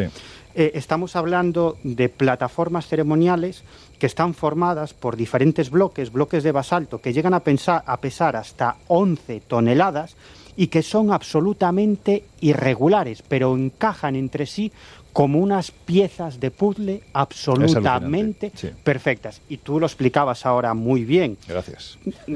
Es, es verdad, tienen... Llevo unos años intentándolo. Sí, me esfuerzo. Ti- tienen un parecido absolutamente brutal con las murallas de, de Cuzco, ¿no? Y eh, el gran misterio... Bueno, con el tipo de construcción, es Sí. que Cuzco es así. Es que Pero vemos- ¿cómo, cómo pudieron encajar esas piezas? Ay, yo qué sé, ni puñetera idea, Claro, no lo hay, sé. una, hay una posibilidad Es- y es que Bueno, ya estamos ya aquí racional, ya estamos, Y es que los bloques lo que hacían efectivamente no partían de un bloque irregular y bueno con una arena bastante eh, capaz de erosionar no frotaban las, las dos rocas hasta que Sí. lógicamente quedaba una quedaba que encajaba perfectamente es decir la frotación se hacía entre esas dos rocas hasta que encajaba ¿Y tú crees que frotando dos rocas con a- sí bueno puede ser una, ¿eh? una roca de cuatro toneladas y un pedrusco de, de dos kilos flotando encaja al final. Eh, es, es más grande el esfuerzo, creo yo. Flotando encajan muchas cosas. Otra. Ya está la otra, ya está. la Yo otra. animo a cual- Ya estaba yo echando de menos algún comentario de eso. Yo ¿eh? animo a cualquiera de, de nuestros oyentes que se vayan a San Google y pongan Aju Binapú o Ajo Tepeu y ellos mismos observen estas plataformas ceremoniales, cómo encajan con tanta perfección esas piezas formadas por bloques de basalto de hasta alucinante. 11 toneladas de peso que encajan, a pesar de ser de forma irregular, cada uno de esos bloques de forma muy, muy, muy irregular, encajan casi perfectamente, hasta el punto de que el musgo que crece alrededor, digamos que, que- que crece alrededor de esas uniones irregulares de las piedras. Bueno, lo que está claro, Miguel, es que no lo construyeron los extraterrestres y vas por ahí. A pesar de la camiseta que te estoy viendo que llevas, no la construyeron los extraterrestres, lo construyeron seres humanos, vete a saber de qué Claro. tiempo y de qué forma, porque eso es lo que realmente no sabemos. Pero me está extrañando que tú no digas ya de quiero contar más casos. Hombre, no, no me estabais dando pie, digo, al final se Le van a damos, enterar de le mis damos casos. pie, Laura, le damos pie. o- Déjale, déjale, Sí, porque si no luego hay que aguantarle. Bueno, pues venga, mañana vuelvo. No, no, no, no. ¿Qué va, qué va? Mira, va a ir mucho más rápido de lo que tú te imaginas. Venga, a ver si es verdad. Em, antes escuchamos las palabras de un Rapanui que estaba siendo acosado por los barúas, por los espíritus ancestrales. Bueno, resulta que hicimos bastante amistad con este Rapanui y nos presentó a su esposa. Su esposa en realidad es una antropóloga belga que estaba realizando su tesis doctoral en Isla de Pascua y se enamoró de este pascuense. Algo que uno puede Eso suele ser muy habitual. Suele ser muy habitual Suele porque muy habitual. los pascuenses son hombres muy guapos, muy bellos, igual que las pascuenses. Por lo tanto, pues bueno, es habitual que, que Gente los muy escultural, ¿no? Muy- sí, sí, sí, que los visitantes pues acaben enamorándose de los pascuenses o las pascuenses y de Moais, tienen que ser esculturales. Evidentemente. Y, y- Ya me callo, ya me callo. Vale, y a partir de ahí pues inician relaciones, ¿no? Bueno, es, esta antropóloga belga, absolutamente escéptica y materialista, nos explicaba que desde el primer momento, cuando empezó a salir con, con este Rapanui, comenzó a observar que en determinados momentos era poseído, él decía que por espíritus, ¿no? Aquello, dice, bueno, me llamó muchísimo la atención. Pero es que luego su marido, su futuro marido, entonces eran novios, le decía que si estaban durmiendo juntos y ella observaba que él estaba eh, dormido, pero a la vez peleando contra algo o con dificultades para respirar, que lo despertara, porque eso quería decir que estaba siendo atacado por los barúas, por esos... Barúa, que es lo mismo que Aqua. Sí, es, Vale. es exactamente lo mismo. Es decir, son eh, espíritus de los ancestros que, que en vida rompieron un tabú importante, una prohibición eh, importante y que fueron condenados a vagar eternamente como espíritus por Isla de Pascua. ¿no? Entonces este hombre le decía, oye, si ves que yo me estoy moviendo, como peleando con algo, y sobre todo si no puedo respirar, despiértame, porque esos que me están atacando los barúa, los acuacu, y me pueden eh, matar. Así, si quieres, nos lo contaba, nos lo contaba esta antropóloga belga. Yo creo que mejor que contarlo yo. Vamos a escuchar las Pues dale, explicaciones de dale ella. al botoncito. Venga, lo doy al, al botoncito de mi, de mi móvil prehistórico. a Uy, ver si se salta suena. un muelle. Mi esposo está como gritando la noche como sin aire, posedado, no sé cómo explicar la cosa. Y él me dice, bueno, cuando tengo este, por favor, despiértame. Pero fue muchas veces, muchas veces, muchas veces. Y, bueno, está en una costumbre. Yo dije, él tiene problema de corazón, no sé. Y, y después me encontré que bueno, es un espíritu que entra en su cuerpo. Me encontré muy, muy extraño la cosa, pero ok, vale, aquí hay cosas que no podemos explicar. Antes ayer también mi esposo está acostado, es súper cansado y todavía, no, yo entré en mi cama, corté la luz, está ya en, poseda- en posesión. Y yo dice a mi hija, hija, despierta al papá, pégalo. Laura, esto parece una posesión en toda regla, ¿no? Es que te iba a decir, pégalo, o sea, ya. Pues sí, no, la verdad es que no suena precisamente algo encomiable.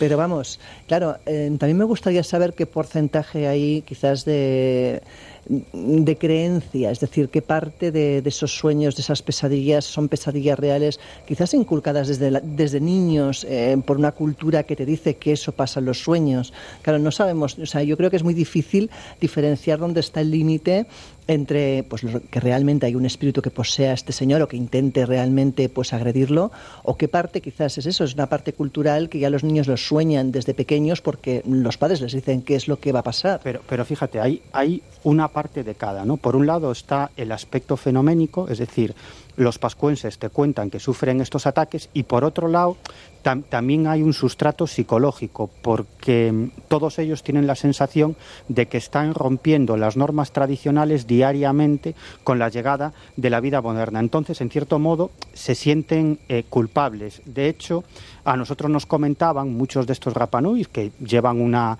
una vida bastante desahogada porque muchos han abierto negocios para los turistas, etcétera, etcétera, pero todos te explicaban que antiguamente eran más felices y no se rompían tabús. Pero si hemos escuchado a esta antropóloga belga contando lo que le pasaba al marido, lo que ya esta antropóloga no se puede explicar es que esos mismos barúas empezaron no a atacar a su marido, sino a atacarla a ella misma. Ahí eso ya me parece más creíble. Es decir, una persona que no ha crecido en esa cultura, que empieza a tener ese tipo de experiencias, ahí me planteo realmente qué es lo que está pasando. Si quieres la escuchamos. Y, mm, fue a la cama, esperó mi esposo, fue a la cama y yo sentí como un hombre adentro eh, con pelo ro- rojo, súper feo, que entró en mi cuerpo. Y durante tres o cuatro noches no podía dormir, tan tenía miedo, pero un miedo, pero terrible. Porque es como si me pone por la primera vez donc, un plástico en la cabeza, no podía respirar, horrible. Yo quiero moverme, pero no puedo mover. Alguien adentro que saca mi energía. No sé, no, no entiendo. qué y pasa adentro. absorbe. Sí, y pasa adentro, está dentro de mi cuerpo. Es lo que tienen los pelirrojos, que dan miedo, sobre todo si los encuentras en una cervecería a las 2 de la mañana. O sea, yo estoy ya ni te cuento. Su, fíjate, su marido le decía, no te preocupes, no son barúas malos. Si fueran barúas malos de verdad, nos hubieran matado a todos, pero no, simplemente nos están molestando. Eh, no tengas tanto miedo. Pero ella tenía miedo no por el marido y ni siquiera por ella, sino porque su hija pequeña, de cinco Claro. años, también empezó a ser objeto de los ataques de estos barúas. Eh, mi, mi niña también, cuando llegó aquí, tenía cinco meses, es, dormí súper mal. Pero toda la gente que dice, "Uy, el niño de Rapa Nui no duerme bien. Pero ahora yo entiendo. Y no puede dormir sola, todavía tiene cinco años. Me dice, mamá, pero es imposible. El espíritu va a volver, va, va- va a venir. Hay gente que me molesta a la noche, hay gente que viene a molestar. Y yo digo, ¿qué te hace? No puede respirar. Me dice, ese por eso que yo soy súper enojada, porque que atacan adultos Pero la nena. pero el niño no. Y esto es muy común entre los niños rapanuis que no duermen bien. Y ella nos contaba, no, no, entre nosotros hablamos de que nuestros hijos no duermen bien. Es como si recibieran esos ataques de los barúas, como si se introdujeran en, en sus sueños. Como digo, esto es muy común en Isla de Claro, Pascua. son niños muy pequeños. Muy, muy Claro, es que pequeños. yo creo que en este no. caso, Laura, vamos a ver, es que... No, no, claro, no te iba a decir, por eso es que, o sea, a mí, tanto no la persona que viene ¿no? de fuera como la persona que es evidentemente tan pequeño, que no tiene conciencia ni capacidad quizás de, de, de, bueno, de, de- estar influenciado todavía por la que es la cultura, eso ya sorprende más. Y todavía es más sorprendente que no solamente entrevistamos a este Rapanui, a su esposa, la antropóloga belga, que nos contó los ataques que recibía no solo ella, sino su hija pequeña, sino que también tuvimos la suerte de que en ese momento estaba visitando a esta pareja la madre de, de la antropóloga belga, una mujer belga que estaba allí pasando unos días y que nos confesó y ella también era absolutamente escéptica, que no hacía demasiado tiempo había tenido la oportunidad de contemplar junto a ella, en su cuarto, a este Barúa. La escuchamos. Y una vez en tu casa me despertó, había alguien, yo puedo ver la cara de un hombre viejo. ¿La viste? ¿Cómo, Sí, cómo yo lo vi, yo lo vi. Me despertó y yo lo vi. ¿Y qué estás haciendo aquí? En mi habitación, en mi cama. Eh, Yo lo vi, yo lo vi. Con pelo largo, un viejo, con, con un barba. Y estos... Con una barba, imagino. Con una barba. Ese es un barbo, pedazo pez, ¿no? no, perdón por la broma. Y estos no son casos excepcionales. Como os explicaba antes, nos encontramos con muchísimos pascuenses que nos comentaban que recibían los ataques de estos barúas. Pero estos barúas no solamente actúan en el interior de las casas, sino que antes eh, explicábamos que ancestralmente la isla de Pascua estaba dividida territorialmente y cada territorio pertenecía a un clan que tenía su jefe correspondiente y sus sabios. ¿no?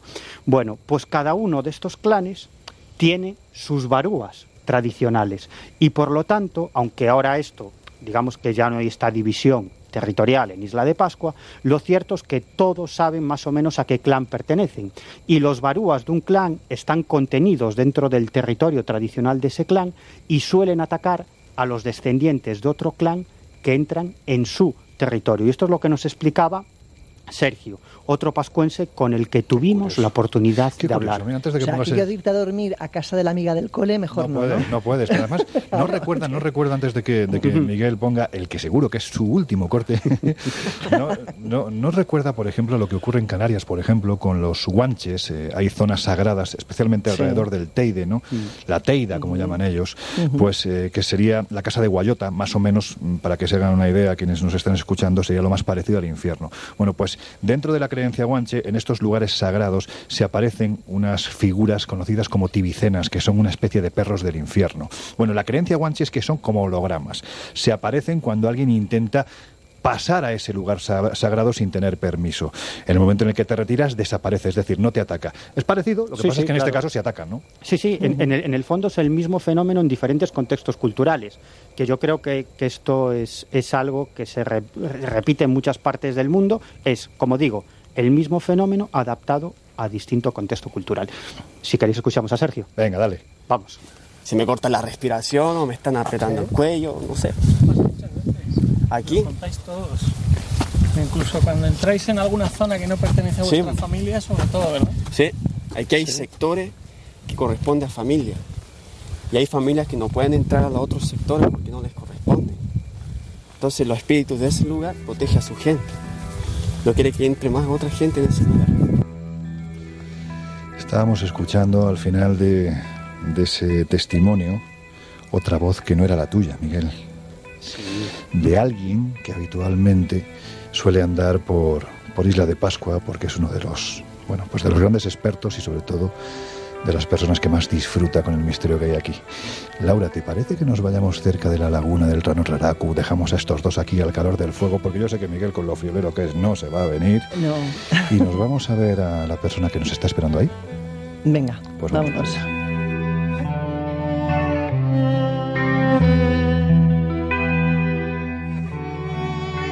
Muros de factura inca, moai con perillas faraónicas, torres de piedra levantadas como las que otras culturas del Mediterráneo hicieron en el pasado, una escritura extraña, eh, el éxodo de los habitantes de una isla hundida como la Atlántida, y en medio de esa sopa de misterios los Aku Aku, los espíritus de la isla. Decididamente a Juan José Benítez y a mí, la isla de Pascua nos ha proporcionado más de un quebradero de cabeza. Él ha vuelto en otras ocasiones para tratar de profundizar en sus secretos. Y yo terminé en Pakistán empujado por el misterio de las tablillas rongo rongo, que a cualquiera que vaya allí le sucederá algo parecido, porque todo está a la vista, tangible. Uno tiene la certeza de que la solución está allí mismo, pero es incapaz de encontrarla. Es algo irritante, como tener delante todas las piezas que componen un puzzle y la menor idea de cómo encajar unas con otras.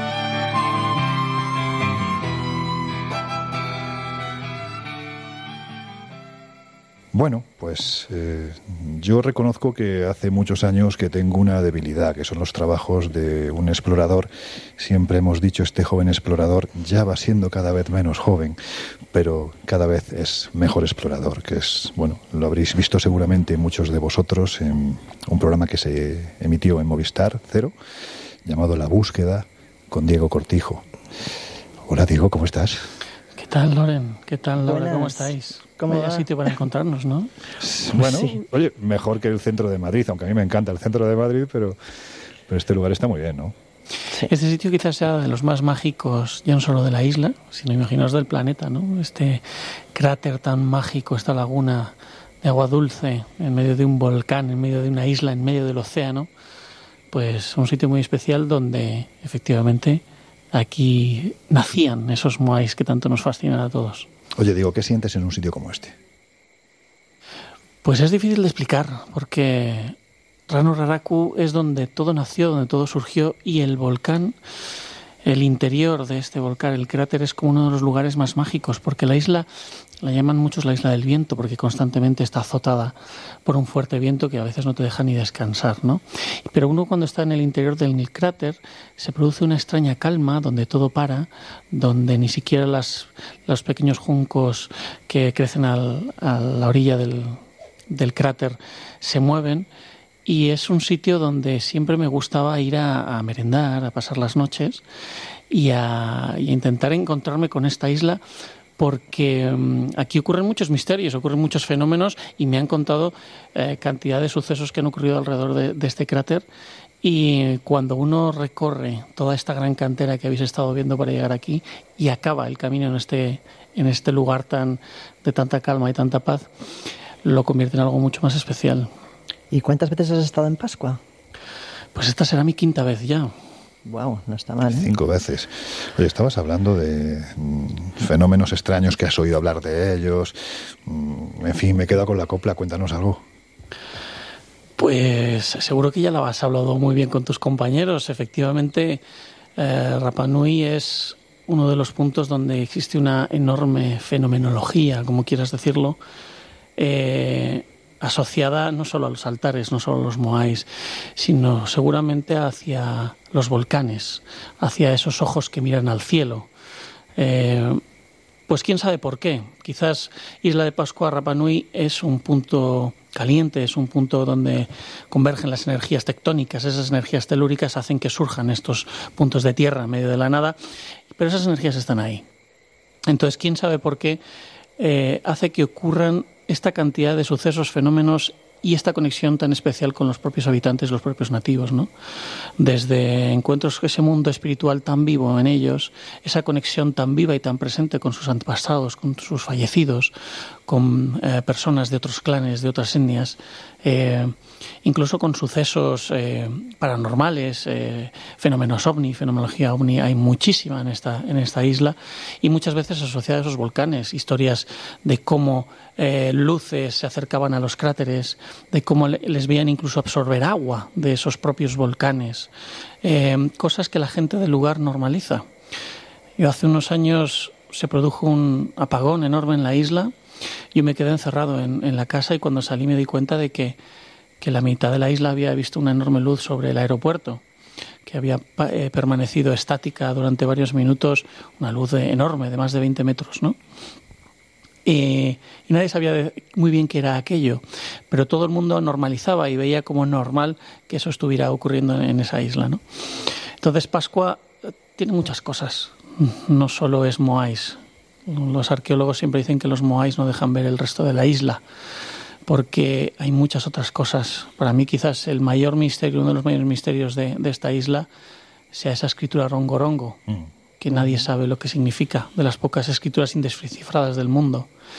O hablar de los altares, o de la conexión astronómica de esos altares, qué significan, porque no son solo tumbas, seguramente sean algo mucho más importante, pues como las pirámides de Egipto, porque la antigüedad no era una pirámide, no era una tumba, no era una iglesia, era mucho más, era el, el centro del conocimiento, era cuando todo el mundo se unía para dar forma quizás a la construcción o al elemento más importante y que más esfuerzo llevaba, al que estaban asociados un montón de conocimientos, no solo funerarios, sino astronómicos, sino espirituales. Y eso es lo mágico de esos lugares tan aislados. Bueno, y a pesar de haber estado cinco veces aquí, ¿sigues sintiendo la misma fascinación que el primer día por esta isla? Pues sí, mira, ahora tengo la suerte de poder ir allí con, con grupos de amigos, con grupos de turistas, a los que ahora mismo me emociona tratar de enseñarles eh, cómo yo viví esto. Tratar de transmitirles la magia de los lugares, porque sin información no, no entiendes muchas veces lo que estás viendo. Y Rapa Nui no es solo una arqueología. Rapa Nui eh, se fundamenta en la magia y en el mana, en la espiritualidad que, que rodea la isla y que inunda un sitio aparentemente tan pequeño, escaso de recursos y sin nada mucho más allá exótico que unos moais, ¿no? Pero tiene algo especial. Así que sí, me sigo fascinando cuando uno sale del avión y pisa eh, este lugar tan aislado y se sube al volcán y mira sus 360 grados y solo ve mar, eh, te das cuenta de que estás en un sitio muy singular. ¿Sabéis qué se me está ocurriendo una maldad? A ver, cuenta. ¿Por qué no organizar un viaje de estos que hacemos con Diego como guía? Bueno, se puede plantear. A ver, yo creo que mejor experto y persona que ha experimentado pues todo lo que tiene que ver con la isla no, no vamos a encontrar. Bueno, pues a mí, mira, yo voy a pegarte el trabucazo ya directamente. Para ti, ¿qué son los Moai? Ostras, para mí, ¿qué son los Moai? Vaya preguntita, ¿eh? Mira, no lo saben ni los que llevan 40 años estudiando los Moai. Eh, pues mira, los Moai seguramente sí, efectivamente, sea alguna especie de representación de los ancestros. Sea una forma de mantenerlos vivos. Ellos eh, querían que fueran aringaora, que fueran rostros vivos.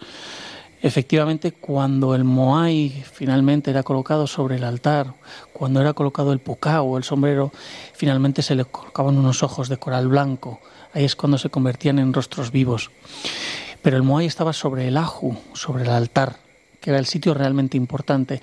Era el lugar que los mejores altares, los más perfectos, los mejor construidos, los que tenían además orientaciones astronómicas, los que tienen los mejores moais, eh, es donde eran colocados. Pues además os puedo contar que la arqueóloga Joan Baltirbur ha llegado a unas conclusiones fascinantes excavando alrededor precisamente de estos moais de aquí de la cantera, porque cuando uno empieza a excavar alrededor de estas grandes cabezas que vemos, que sabemos que debajo hay otros 10, incluso hasta más metros enterrados bajo las faldas del volcán, pues ha encontrado restos de cultivo, ha encontrado restos de, de plátano o de algunos otros productos y, y han detectado que aquí en esta zona sí que se dieron los cultivos y que probablemente utilizaron los moais como elemento sagrado para atraer la fertilidad del terreno en un sitio con escasos recursos como, como era esta isla. ¿no? Entonces, probablemente, y una de las cosas que a mí más uh, uh, me llamaba la atención y, y, era más difícil para mí dar algún tipo de explicación eran esos moais que están aquí en el interior del volcán. Porque los que están fuera sabemos más o menos qué camino tomaban hacia esos altares en la costa. Pero los que están dentro del, del volcán, pues probablemente pudieran tener ese otro uso eh, atraer esa fertilidad. Sin duda el Moai era el elemento central al final en la, en la, época de mayor esplendor de la cultura Rapa Nui, que llevaba más recursos y que eh, también era una manera de, de, demostrar el poder de cada clan. Si un clan tenía siete Moais y eran los más grandes, pues era una fuerza, un elemento que demostraba el poder de, de ese clan sobre los demás. El tamaño importa, ¿no? A ver, ¿Cómo intuyes, qué opinas realmente sobre el tema del desplazamiento, que es uno de los debates que antes hemos abierto y que nadie parece tener una resolución clara, ¿no? Pues mira, del desplazamiento eh, solo tengo una certeza, y es que los moais caminaban. Es decir, los moais eran trasladados de pie. Y eso lo vemos por la manera en la que en esa vía de los Moais, en el camino de los Moais, en el traslado hacia los altares, cómo están dispuestos, mm, cómo están dejados caer sobre la tierra, enfrentados hacia el volcán en el que venían. ¿no? Da un poco la idea de que siempre venían de pies y se dejaban caer con la cabeza hacia el extremo, hacia abajo, o con la cabeza hacia arriba mirando hacia el volcán. Digamos que nos indicaba que eran trasladados seguramente en vertical, que es como la tradición oral además afirma que fueron siempre trasladados. La manera exacta, pues bueno, sin chafar alguna de las teorías que seguramente algún compañero puede haber lanzado aquí, probablemente fueran uh, utilizados elementos de madera o cuerda o varios recursos de la zona, a pesar de que erosionaran el Moai. Porque sí hay que decir que el Moai tenía un retoque final en el altar. Hay moais que se han retocado posteriormente en, los altares para darles ese toque definitivo, porque yo también pensaba que no que salía de una manera íntegra de la cantera, tratándose de manera inmaculada hasta el hasta el altar, pero al final en el altar se le daba ese último retoque, probablemente se limaban esas trazas que quedaran de, de ese transporte, pues para dejarlo limpio ¿no? y perfecto. Pero como bien decía un amigo mío, el arqueólogo que sigue al frente aquí del museo de, de la isla, eh, ¿qué demonios más da? El caso es que están ahí y han llegado. ¿Y por qué no nos quedamos con lo que dicen los antiguos, no? Que lo, los moais eran trasladados con el mana, con ese humo sagrado y el mana que hacía que ellos mismos caminaran hasta su lugar. Pues claro que sí, el mana les daba la fuerza a los nativos y a todos pues para llevarlos al altar. Claro, yo creo que la pregunta llegados a este punto es con todas las dudas que pueden provocar las diferentes teorías que hay sobre el desplazamiento de Moais, mmm, ¿hay margen para la magia? Hay margen para la magia y no tiene por qué estar en los Moais o en el traslado. La magia se da en lo que nosotros aplicamos a las cosas. Eh, Tepito Tejenúa, una piedra en la costa perfectamente pulida, puede ser solo una roca volcánica o puede ser la magia que nosotros le damos cuando la tocamos y lo convertimos en un elemento espiritual. Igual que las iglesias, cualquiera en nuestra cultura. La magia está en lo que nosotros y la energía que ponemos en las cosas. Ahí algo se impregna, ahí algo queda. Mm, para mí la magia está en toda la isla porque mantiene viva esa conexión espiritual. Y es algo normal entre ellos. Yo mismo tengo mis amigos Rapanuis en redes sociales y hasta hace no mucho me habrían conversaciones con este Barúa, conoce a alguien a este Barúa que está molestándome, eh, me pueden decir ahí cómo lo puedo echar, en qué clan estuvo. Es algo normal entre ellos, ¿no? Preguntando por el vecino del quinto. No, yo creo que el, por le he oído, me da la sensación de que era un chileno muy mexicano, ¿no? Por el acento. Sí, no, no, no, a mí se me pegan los acentos, pero necesito estar en el lugar para, para, para cogerlos bien. Bueno, y la plataforma de Ajovinapu eh, es muy particular. ¿Por qué se trata de una construcción similar a los incas? ¿Podemos pensar que estuvieron en Pascua? Fíjate, eso es fascinante. El tema de la cantería por el mundo es uno de los temas que a mí siempre me ha fascinado más. Y ese Aju de Tajira, que está en el sector de Vinapú, eh, es ese quizás el elemento de la mayor perfección de la cantería en la isla. Y además, como es el más perfecto, tiene un montón de orientaciones astronómicas, tiene unos, un montón de elementos asociados muy importantes alrededor de ese altar. Y, y ¿por qué no podemos negar que efectivamente es igual a otras cosas que vemos alrededor del mundo?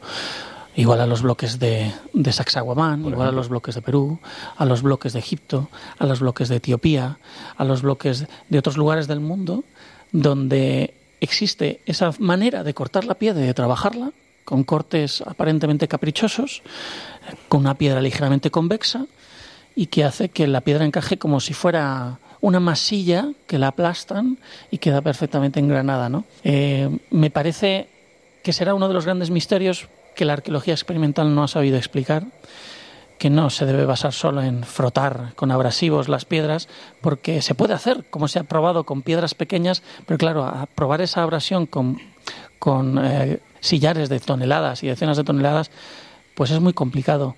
Pero las conexiones están ahí y yo que creo que los pascuenses, los rapanuis llegaron desde las islas, eh, seguramente existió algún contacto con el continente y algún contacto con, con, estas técnicas. Mira, antes hemos estado hablando, ¿no? En, un poquito más abajo, con Jesús y con Miguel, eh, la posibilidad de que el hombre del pasado, según las teorías difusionistas del gran explorador Thor Heyerdahl, realmente navegara las aguas, navegar a las aguas de los cinco continentes. Esto podría ayudar a plantear, o por lo menos a resolver el por qué en este sector de Vinapú se encuentra esta plataforma tan similar al tipo de construcción inca. ¿Tú qué opinas de las teorías de, de Heyerdahl? Bueno, Heyerdahl demostró que se puede navegar, pero seguramente los que mejor navegaban eran los polinesios, eran los que llegaron desde las islas, probablemente llegaron y volvieron. También se dice que probablemente Rapa Nui fuera uno de los últimos lugares en habitarse del planeta, por su, por su situación geográfica. La conexión estuvo, la batata llegó, sin duda, eso no cabe duda. El camote estuvo en Rapa Nui. Son algunos elementos que evidencian que de alguna manera el contacto existió. Eh, yo he visitado, si uno visita el Museo de Arte Precolombino en, en, en, Santiago de Chile, verá que, por ejemplo, en la cultura mapuche existen unas tallas de madera que se llaman chemamul, que son moais, con su pucao y todo, exactamente, enormes. El contacto existió y el contagio, de alguna manera, se produjo. Eh, pero los navegantes, sin duda, yo creo que fueron los polinesios. ¿Y qué decir del misterio del rongorongo? Si queréis lo comentamos, Lorenzo, porque eh, no sé si has apuntado cuando Guillem de Gebesí asoció esas, eh, esas figuras del rongorongo con la escritura del Valle del Indo de Mohenjo-Daro. Hay quien dice que es absurdo, lógicamente es absurdo pensar en esa conexión, porque estamos hablando de una cultura del 2500 antes de Cristo con una cultura del 1500 después de Cristo, separada temporal y geográficamente en unas distancias enormes, ¿no? Pero es que si uno analiza los símbolos, tienes docenas de símbolos iguales. Mira, yo me pongo con el ejemplo este de lo del inglés con mil palabras. Con mil palabras dicen que hablas un idioma. Aquí hay más de mil símbolos que son iguales. Bueno, no diría tanto como mil símbolos, pero sí unas, unas, cuantas, unas, cuantas, docenas. Un puñado. Que, que, coinciden, pero coinciden de manera exacta, además. Entonces, bueno, yo, de hecho, lo he publicado en algunas ocasiones que la gente compare, ¿no? Eh, las casualidades creo que no existen. Bueno, ¿y es cierto que hay moais y pinturas bajo el agua? Hay moais bajo el agua, pero ¿sabes cómo, por qué están ahí? Cuando los occidentales se los quisieron llevar, no pudieron trasladarlos. No pudieron y con el ahí se quedaron. Esos son los moais que hay bajo la ¿Y las pinturas? Pinturas rupestres hay en cuevas, pero no hay pinturas bajo el agua. Las pinturas no. que se mantienen están apenas en, en Anacaitangata, que es una de las cuevas en la costa de la isla, que son, le llaman la cueva eh, donde comían los hombres, ¿no? Representando un poco a, con esa especie de magia simpática para atraer la pesca y, las aves. Yo sé por dónde va Laura, porque, porque, en fin, porque ya hemos hablado de este tema, pero hay un rumor, ¿no?, de que a unos metros de profundidad hay una cueva una cueva submarina que mantiene una bolsa de aire bastante estable y donde se han encontrado representaciones de pinturas de arte rupestre en los que se pueden apreciar pues una serie de figuras muy parecidas a las que hay en las cuevas de, de tierra, ¿no? Estamos hablando de figuras de hombres pájaro. Es un tema bastante curioso, pero en fin, porque no te queremos quitar tiempo, que sabemos que eres una persona muy reflexiva, a la que le gusta la soledad y más en un sitio como este. Oye, Diego, algún día resolveremos el tremendísimo enigma que esconde esta pequeña isla? Pues espero que no. espero que no, porque si no. Uy, la magia gracia ir. Se, se, perdería. Si al final, y tú lo sabes bien, lo importante no es saber mm, tener las respuestas. Lo importante es que haya unas preguntas para hacer que nosotros vengamos aquí y que nos encontramos en este cráter y que sigamos preguntándonos y soñando, porque si no hay preguntas, no hay camino, ¿no? Eso dicen, ¿no? Que lo importante no es el objeto de búsqueda, sino la búsqueda en sí. Es mm. la parte divertida. Bueno, pues lo dejamos tranquilo, Laura. Sí, más que nada porque además nos tenemos que ir ya. Sí, además estos en cuanto se quedan un poquito solos, los dos niños se nos, se nos alteran sí, un poco, así que vámonos exacto. con ellos. Diego, hasta otro viaje. Venga, nos vemos, chicos. Chao. Chao. El Colegio Invisible. Los jueves de una y media a dos y media de la madrugada en Onda Cero.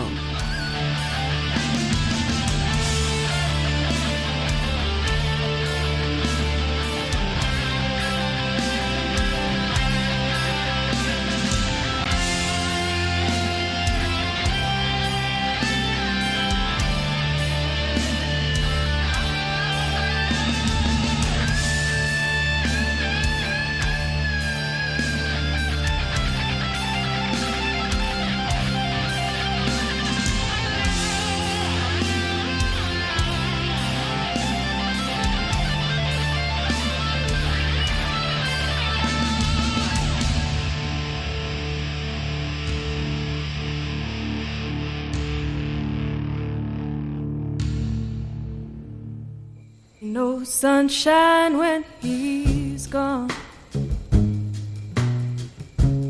It's not warm when he's away.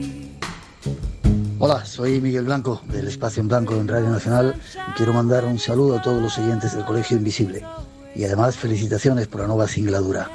Adelante, el misterio continúa. ¿Sabéis, sabéis que a Isla de Pascua vamos a volver en muchas ocasiones? Y seguramente eh, cuando uno habla de Pascua se quedan pendientes temas como los que a Miguel le apasionan, yo creo que a todos, ¿no? pero especialmente a Miguel, como es el fenómeno ovni, o también la vinculación que, por ejemplo, tiene el pueblo que se acabó asentando en este lugar, porque quizás otro de los misterios es cómo llegaron a esta isla los primeros habitantes. ¿Y de dónde? Y de dónde nos llevará también a hablar de la mitología, de los continentes hundidos, porque siempre hemos dicho y siempre lo diremos, que los mitos son esa forma que tenía el hombre del pasado para contar la verdad y que todos les entendiesen. Por eso si escarbamos podemos llegar a descubrir esa verdad. Pero esto, como vamos a hacer más viajes, pues lo tocaremos, ¿no? Yo ahora sí me gustaría preguntaros, bueno, pues a modo casi casi de, de- de cierre de, de este, de este viaje, cuando hablamos de los Moai, que quizás sea el gran enigma ¿no? que, que sostiene la isla de Pascua, ¿a quién o qué representan desde vuestro punto de vista este misterio tan descomunal? ¿Qué creéis? Venga, ¿quién se atreve? Venga, empiezo yo si quieres. Eh, bueno, antes, antes hablamos de la posibilidad que, que estuvieran representando a los espíritus ancestrales de los antiguos pascuenses, pero hay otra teoría con la que yo también me podría, me podría quedar, que es la que defendía Thor Heyerdahl, el famoso explorador y viajero. Él decía que en realidad esos moais, en cierto modo, podrían estar representando a los viracochas. Los viracochas eran los dioses que adoraban o que seguían los determinados pueblos precolombinos y que además están representados en muchos lugares de, de América, como por ejemplo en México, en, en la, pirámide de Chichen Itza. Y, estos viracochas eran tipos con un aspecto barbado, parecían hombres blancos. Y la teoría de Thor Heyerdahl es que en realidad estos viracochas eran, eran vikingos, eran pueblos del norte que habían viajado hasta América y allí habían entablado contacto con los indígenas. Y desde América habrían seguido su viaje en barco y habrían llegado a determinadas islas polinésicas y fundamentalmente a Isla de Pascua. Y en el año 47 Thor Heyerdahl hizo un gran ejercicio de arqueología práctica, construyó un barco con los materiales que existían hace cientos de años y se embarcó y realmente partió del puerto de Callao, en Perú, recorrió una gran distancia, más de 4.300 millas, y llegó a una isla polinésica más allá de Isla de Pascua. Por lo tanto, esta teoría podría tener eh, ciertos visos de realidad. Por lo menos lo intentó. Laura, ¿tú qué opinas? Bueno, de hecho, de ahí vendría un poco la leyenda o la historia real de las orejas largas y las orejas cortas, ¿no? De esas Mm. tribus que se suponen, una polinesia y otra de origen desconocido, que se suponen que en su momento poblaron la isla Sí. y que un poco son su representación, ¿no? Unos más corpulentos y con orejas más largas, otros más menudos y con facciones y orejas más cortas. Pero, pero en cualquier caso yo creo que en todas las poblaciones hay mezcla de razas y no las especifican de esa manera quizás tan gráfica, ¿no? Yo también creo que ahí detrás hay mucho más de lo que quizás podíamos pensar a nivel histórico y probablemente teniendo en cuenta todos los rituales y toda la parte mágica que hay en Pascua, el significado va más allá de meramente un tema de, de razas. ¿Y tú, Jesús? Bueno, pues como Miguel ha dado la versión de la colonización amerindia, voy Sí. a irme yo al otro lado, ¿no? La, la otra gran corriente, aunque hay una tercera descubierta recientemente que sería muy interesante, pero si hay quien dice que, como Thor Heyerdahl, ¿no? Que defendía esa procedencia amerindia de los colonizadores de la isla de Pascua, también hay quien cree que hay más posibilidades de que vinieran, además si atendemos a las leyendas incluso de que vinieran del oeste, es decir, pues de la Polinesia, de las islas del Pacífico, por determinadas ventajas, ¿no? Porque si partimos de Chile no tenemos ninguna isla en la que hacer escala, tendríamos que hacer 3.900 kilómetros del tirón, mientras que por la Polinesia pues sí que tenemos varias islas en las que a lo mejor podríamos haber hecho un trayecto colonizando, además hay restos arqueológicos de diferentes islas, hasta llegar a la isla de Pascua. Hay una tercera posibilidad y la dejo abierta para el futuro, ¿no? Cuando volvamos por estos sitios y es que hay un misterio, y fíjate, voy a dejar esto casi como, como hype. Hemos hablado de los Moai, el gran misterio de la ¿Cómo, isla. cómo que ha dicho? Hemos hablado de los Moai, que sería el gran misterio. Estos millennials. Y hay Esto es- otro, no, no, este es centennial ya. este no. que sería la batata. Es Ah, decir, Pues eso se come. Claro, Ah. pero en teoría es una, una hortaliza, en este caso, de procedencia única y exclusivamente de las tierras de América. Sí, ¿Qué sí. demonios hace en la isla de Pascua y por qué se convirtió en el alimento de, principal, ¿no? en la base de la dieta de los pascuenses? Bueno, hay quien dice esto ya está más que demostrado y lo comentaremos, ¿no? que Colón no llegó a América el primero. Hay una posibilidad que determinados habitantes de la Polinesia llegasen a Pascua, de Pascua establecieran ese contacto con, con Chile o con Perú y volvieran a Pascua. Bueno, ahí queda ese, ese misterio que la batata. ¿no? lo que decíamos, la mezcla de dos razas diferentes, Claro. polinesios y probablemente los que vinieron de, de lo que es eh, Chile. Bueno, en fin, os habéis dado cuenta de que son ya casi las 12. La verdad es que os gusta tentar a la suerte. ¿eh? Como sea verdad esto de los demonios nocturnos, vais a ver. Oye, Miguel, ¿por qué no echas un poquito más de leña al fuego? Porque es que la verdad es que ya se empieza a notar un poco. el-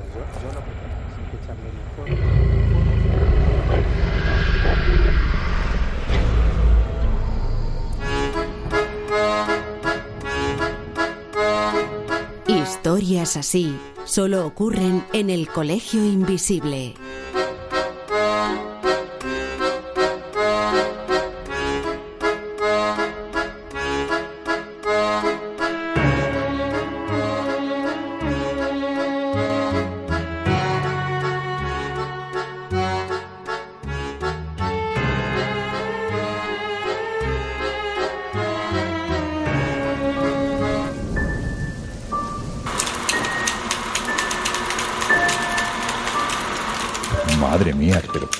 Sido eso?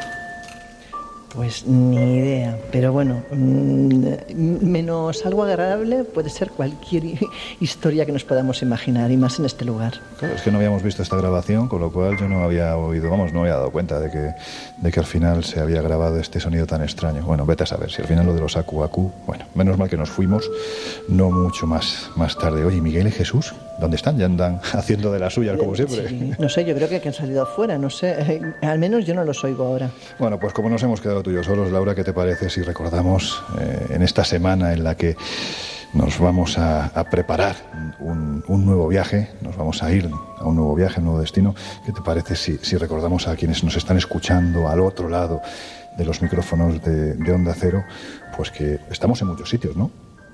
Efectivamente, hacemos viajes y muchas experiencias en las que nos podéis acompañar. Eh, de hecho, la próxima que tenemos en, en vistas es el viaje de Semana Santa a Transilvania, donde iremos como especialistas y para, para vuestras preguntas, vuestras dudas, todo lo que queráis saber de vampiros y de Transilvania y de un país mágico. Bueno, Lorenzo, ¿qué os voy a decir? Es un apasionado de los vampiros, ya lo sabéis. Un friki, un friki. friki. Sí, lo soy, lo soy. Me encanta la literatura gótica. Pero sí, la verdad es que vamos a hacer un viaje único que además vamos a recorrer no solo Transilvania, sino también la, la zona norte, Bucovina, la de los monasterios pintados. Es absolutamente espectacular. Vamos a tener muchas charlas nocturnas al calor de, de la lumbre con la gente que venga y vamos a hacer una ruta 4x4 por los Cárpatos transilvanos, que es una auténtica pasada. En fin, que va a haber muchas sorpresas de las que iremos hablando. Y que quien quiera ya lo sabe, viajesprisma.com. Ahí estamos, en viajesprisma.com, también en www.espaciomisterio.com. Tenéis toda la información de muchas cosas de este viaje y también, por supuesto, nos podéis encontrar en el, en el kiosco, ¿no? Con la revista Año Cero Enigmas, donde os contamos muchas cosas de lo que vais a ir oyendo hablar en las próximas semanas en esta nueva temporada en, en Onda Cero dentro del, del Colegio Invisible. Vías de contacto. Si queréis entrar en contacto con nosotros, estamos en Twitter, arroba coleinvisibleoc. Cole Invisible OC, también estamos en Instagram, Cole Invisible OC también, o el Colegio Invisible en Onda Cero. Simplemente ponéis eso en vuestro buscador y salimos. Y en Facebook, pues es muy fácil, el Colegio Invisible en Onda Cero.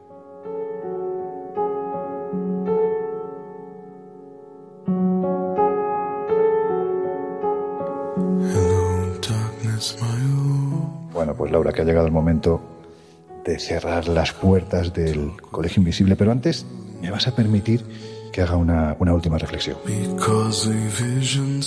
Porque desde mi punto de vista Pascua sigue siendo un descomunal enigma en una tierra demasiado pequeña. ¿Qué fue lo que ocurrió allí para que el ser humano, de manera completamente alocada, se diera la construcción de estas gigantescas figuras, aun a riesgo, por ejemplo, de deforestar la isla? La verdad es que no lo sabemos, aunque a veces es necesario echar un vistazo a la magia del mundo antiguo, porque para la gente de otro tiempo, esa magia era sagrada. La magia. Decía el gran Paulo Coelho que la magia es un puente que te permite ir del mundo visible hacia el invisible y aprender las lecciones de ambos mundos. Y una de esas lecciones dice que si tú, como decía Miguel, te quieres defender de algo que te está acosando, solo tienes que construir una talla a imagen y semejanza de aquello que te molesta. Cuando contemplamos moais que tienen 7, 8, 10 metros de altura, ¿de qué se quería defender el hombre de ese tiempo? La verdad es que da que pensar. En fin, Laura, la magia. Bueno, yo te diré como experiencia personal en Isla de Pascua, eh, para mí una de las más llamativas fue tocar, precisamente lo comenté al principio del programa, el ombligo del mundo, ¿no? Es un punto que dicen que está conectado con otros puntos del mundo y yo tengo que decirte que cuando impuse las manos, porque me lo recomendó el, el- el chamán, sobre esa piedra, la verdad es que sentí como si una corriente eléctrica recorriera mi cuerpo, a saber realmente con qué está conectado, aunque él eh, tiene muy claro que conecta pues con eso, con puntos telúricos de todo el mundo.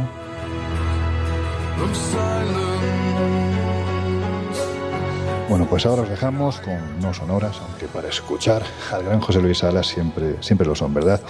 Laura Falcó, la semana que viene más.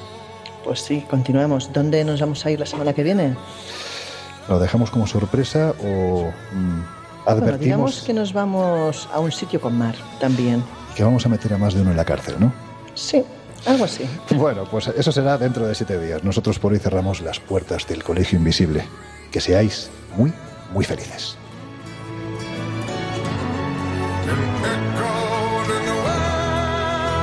El Colegio Invisible. Con Lorenzo Fernández Bueno y Laura Falcó.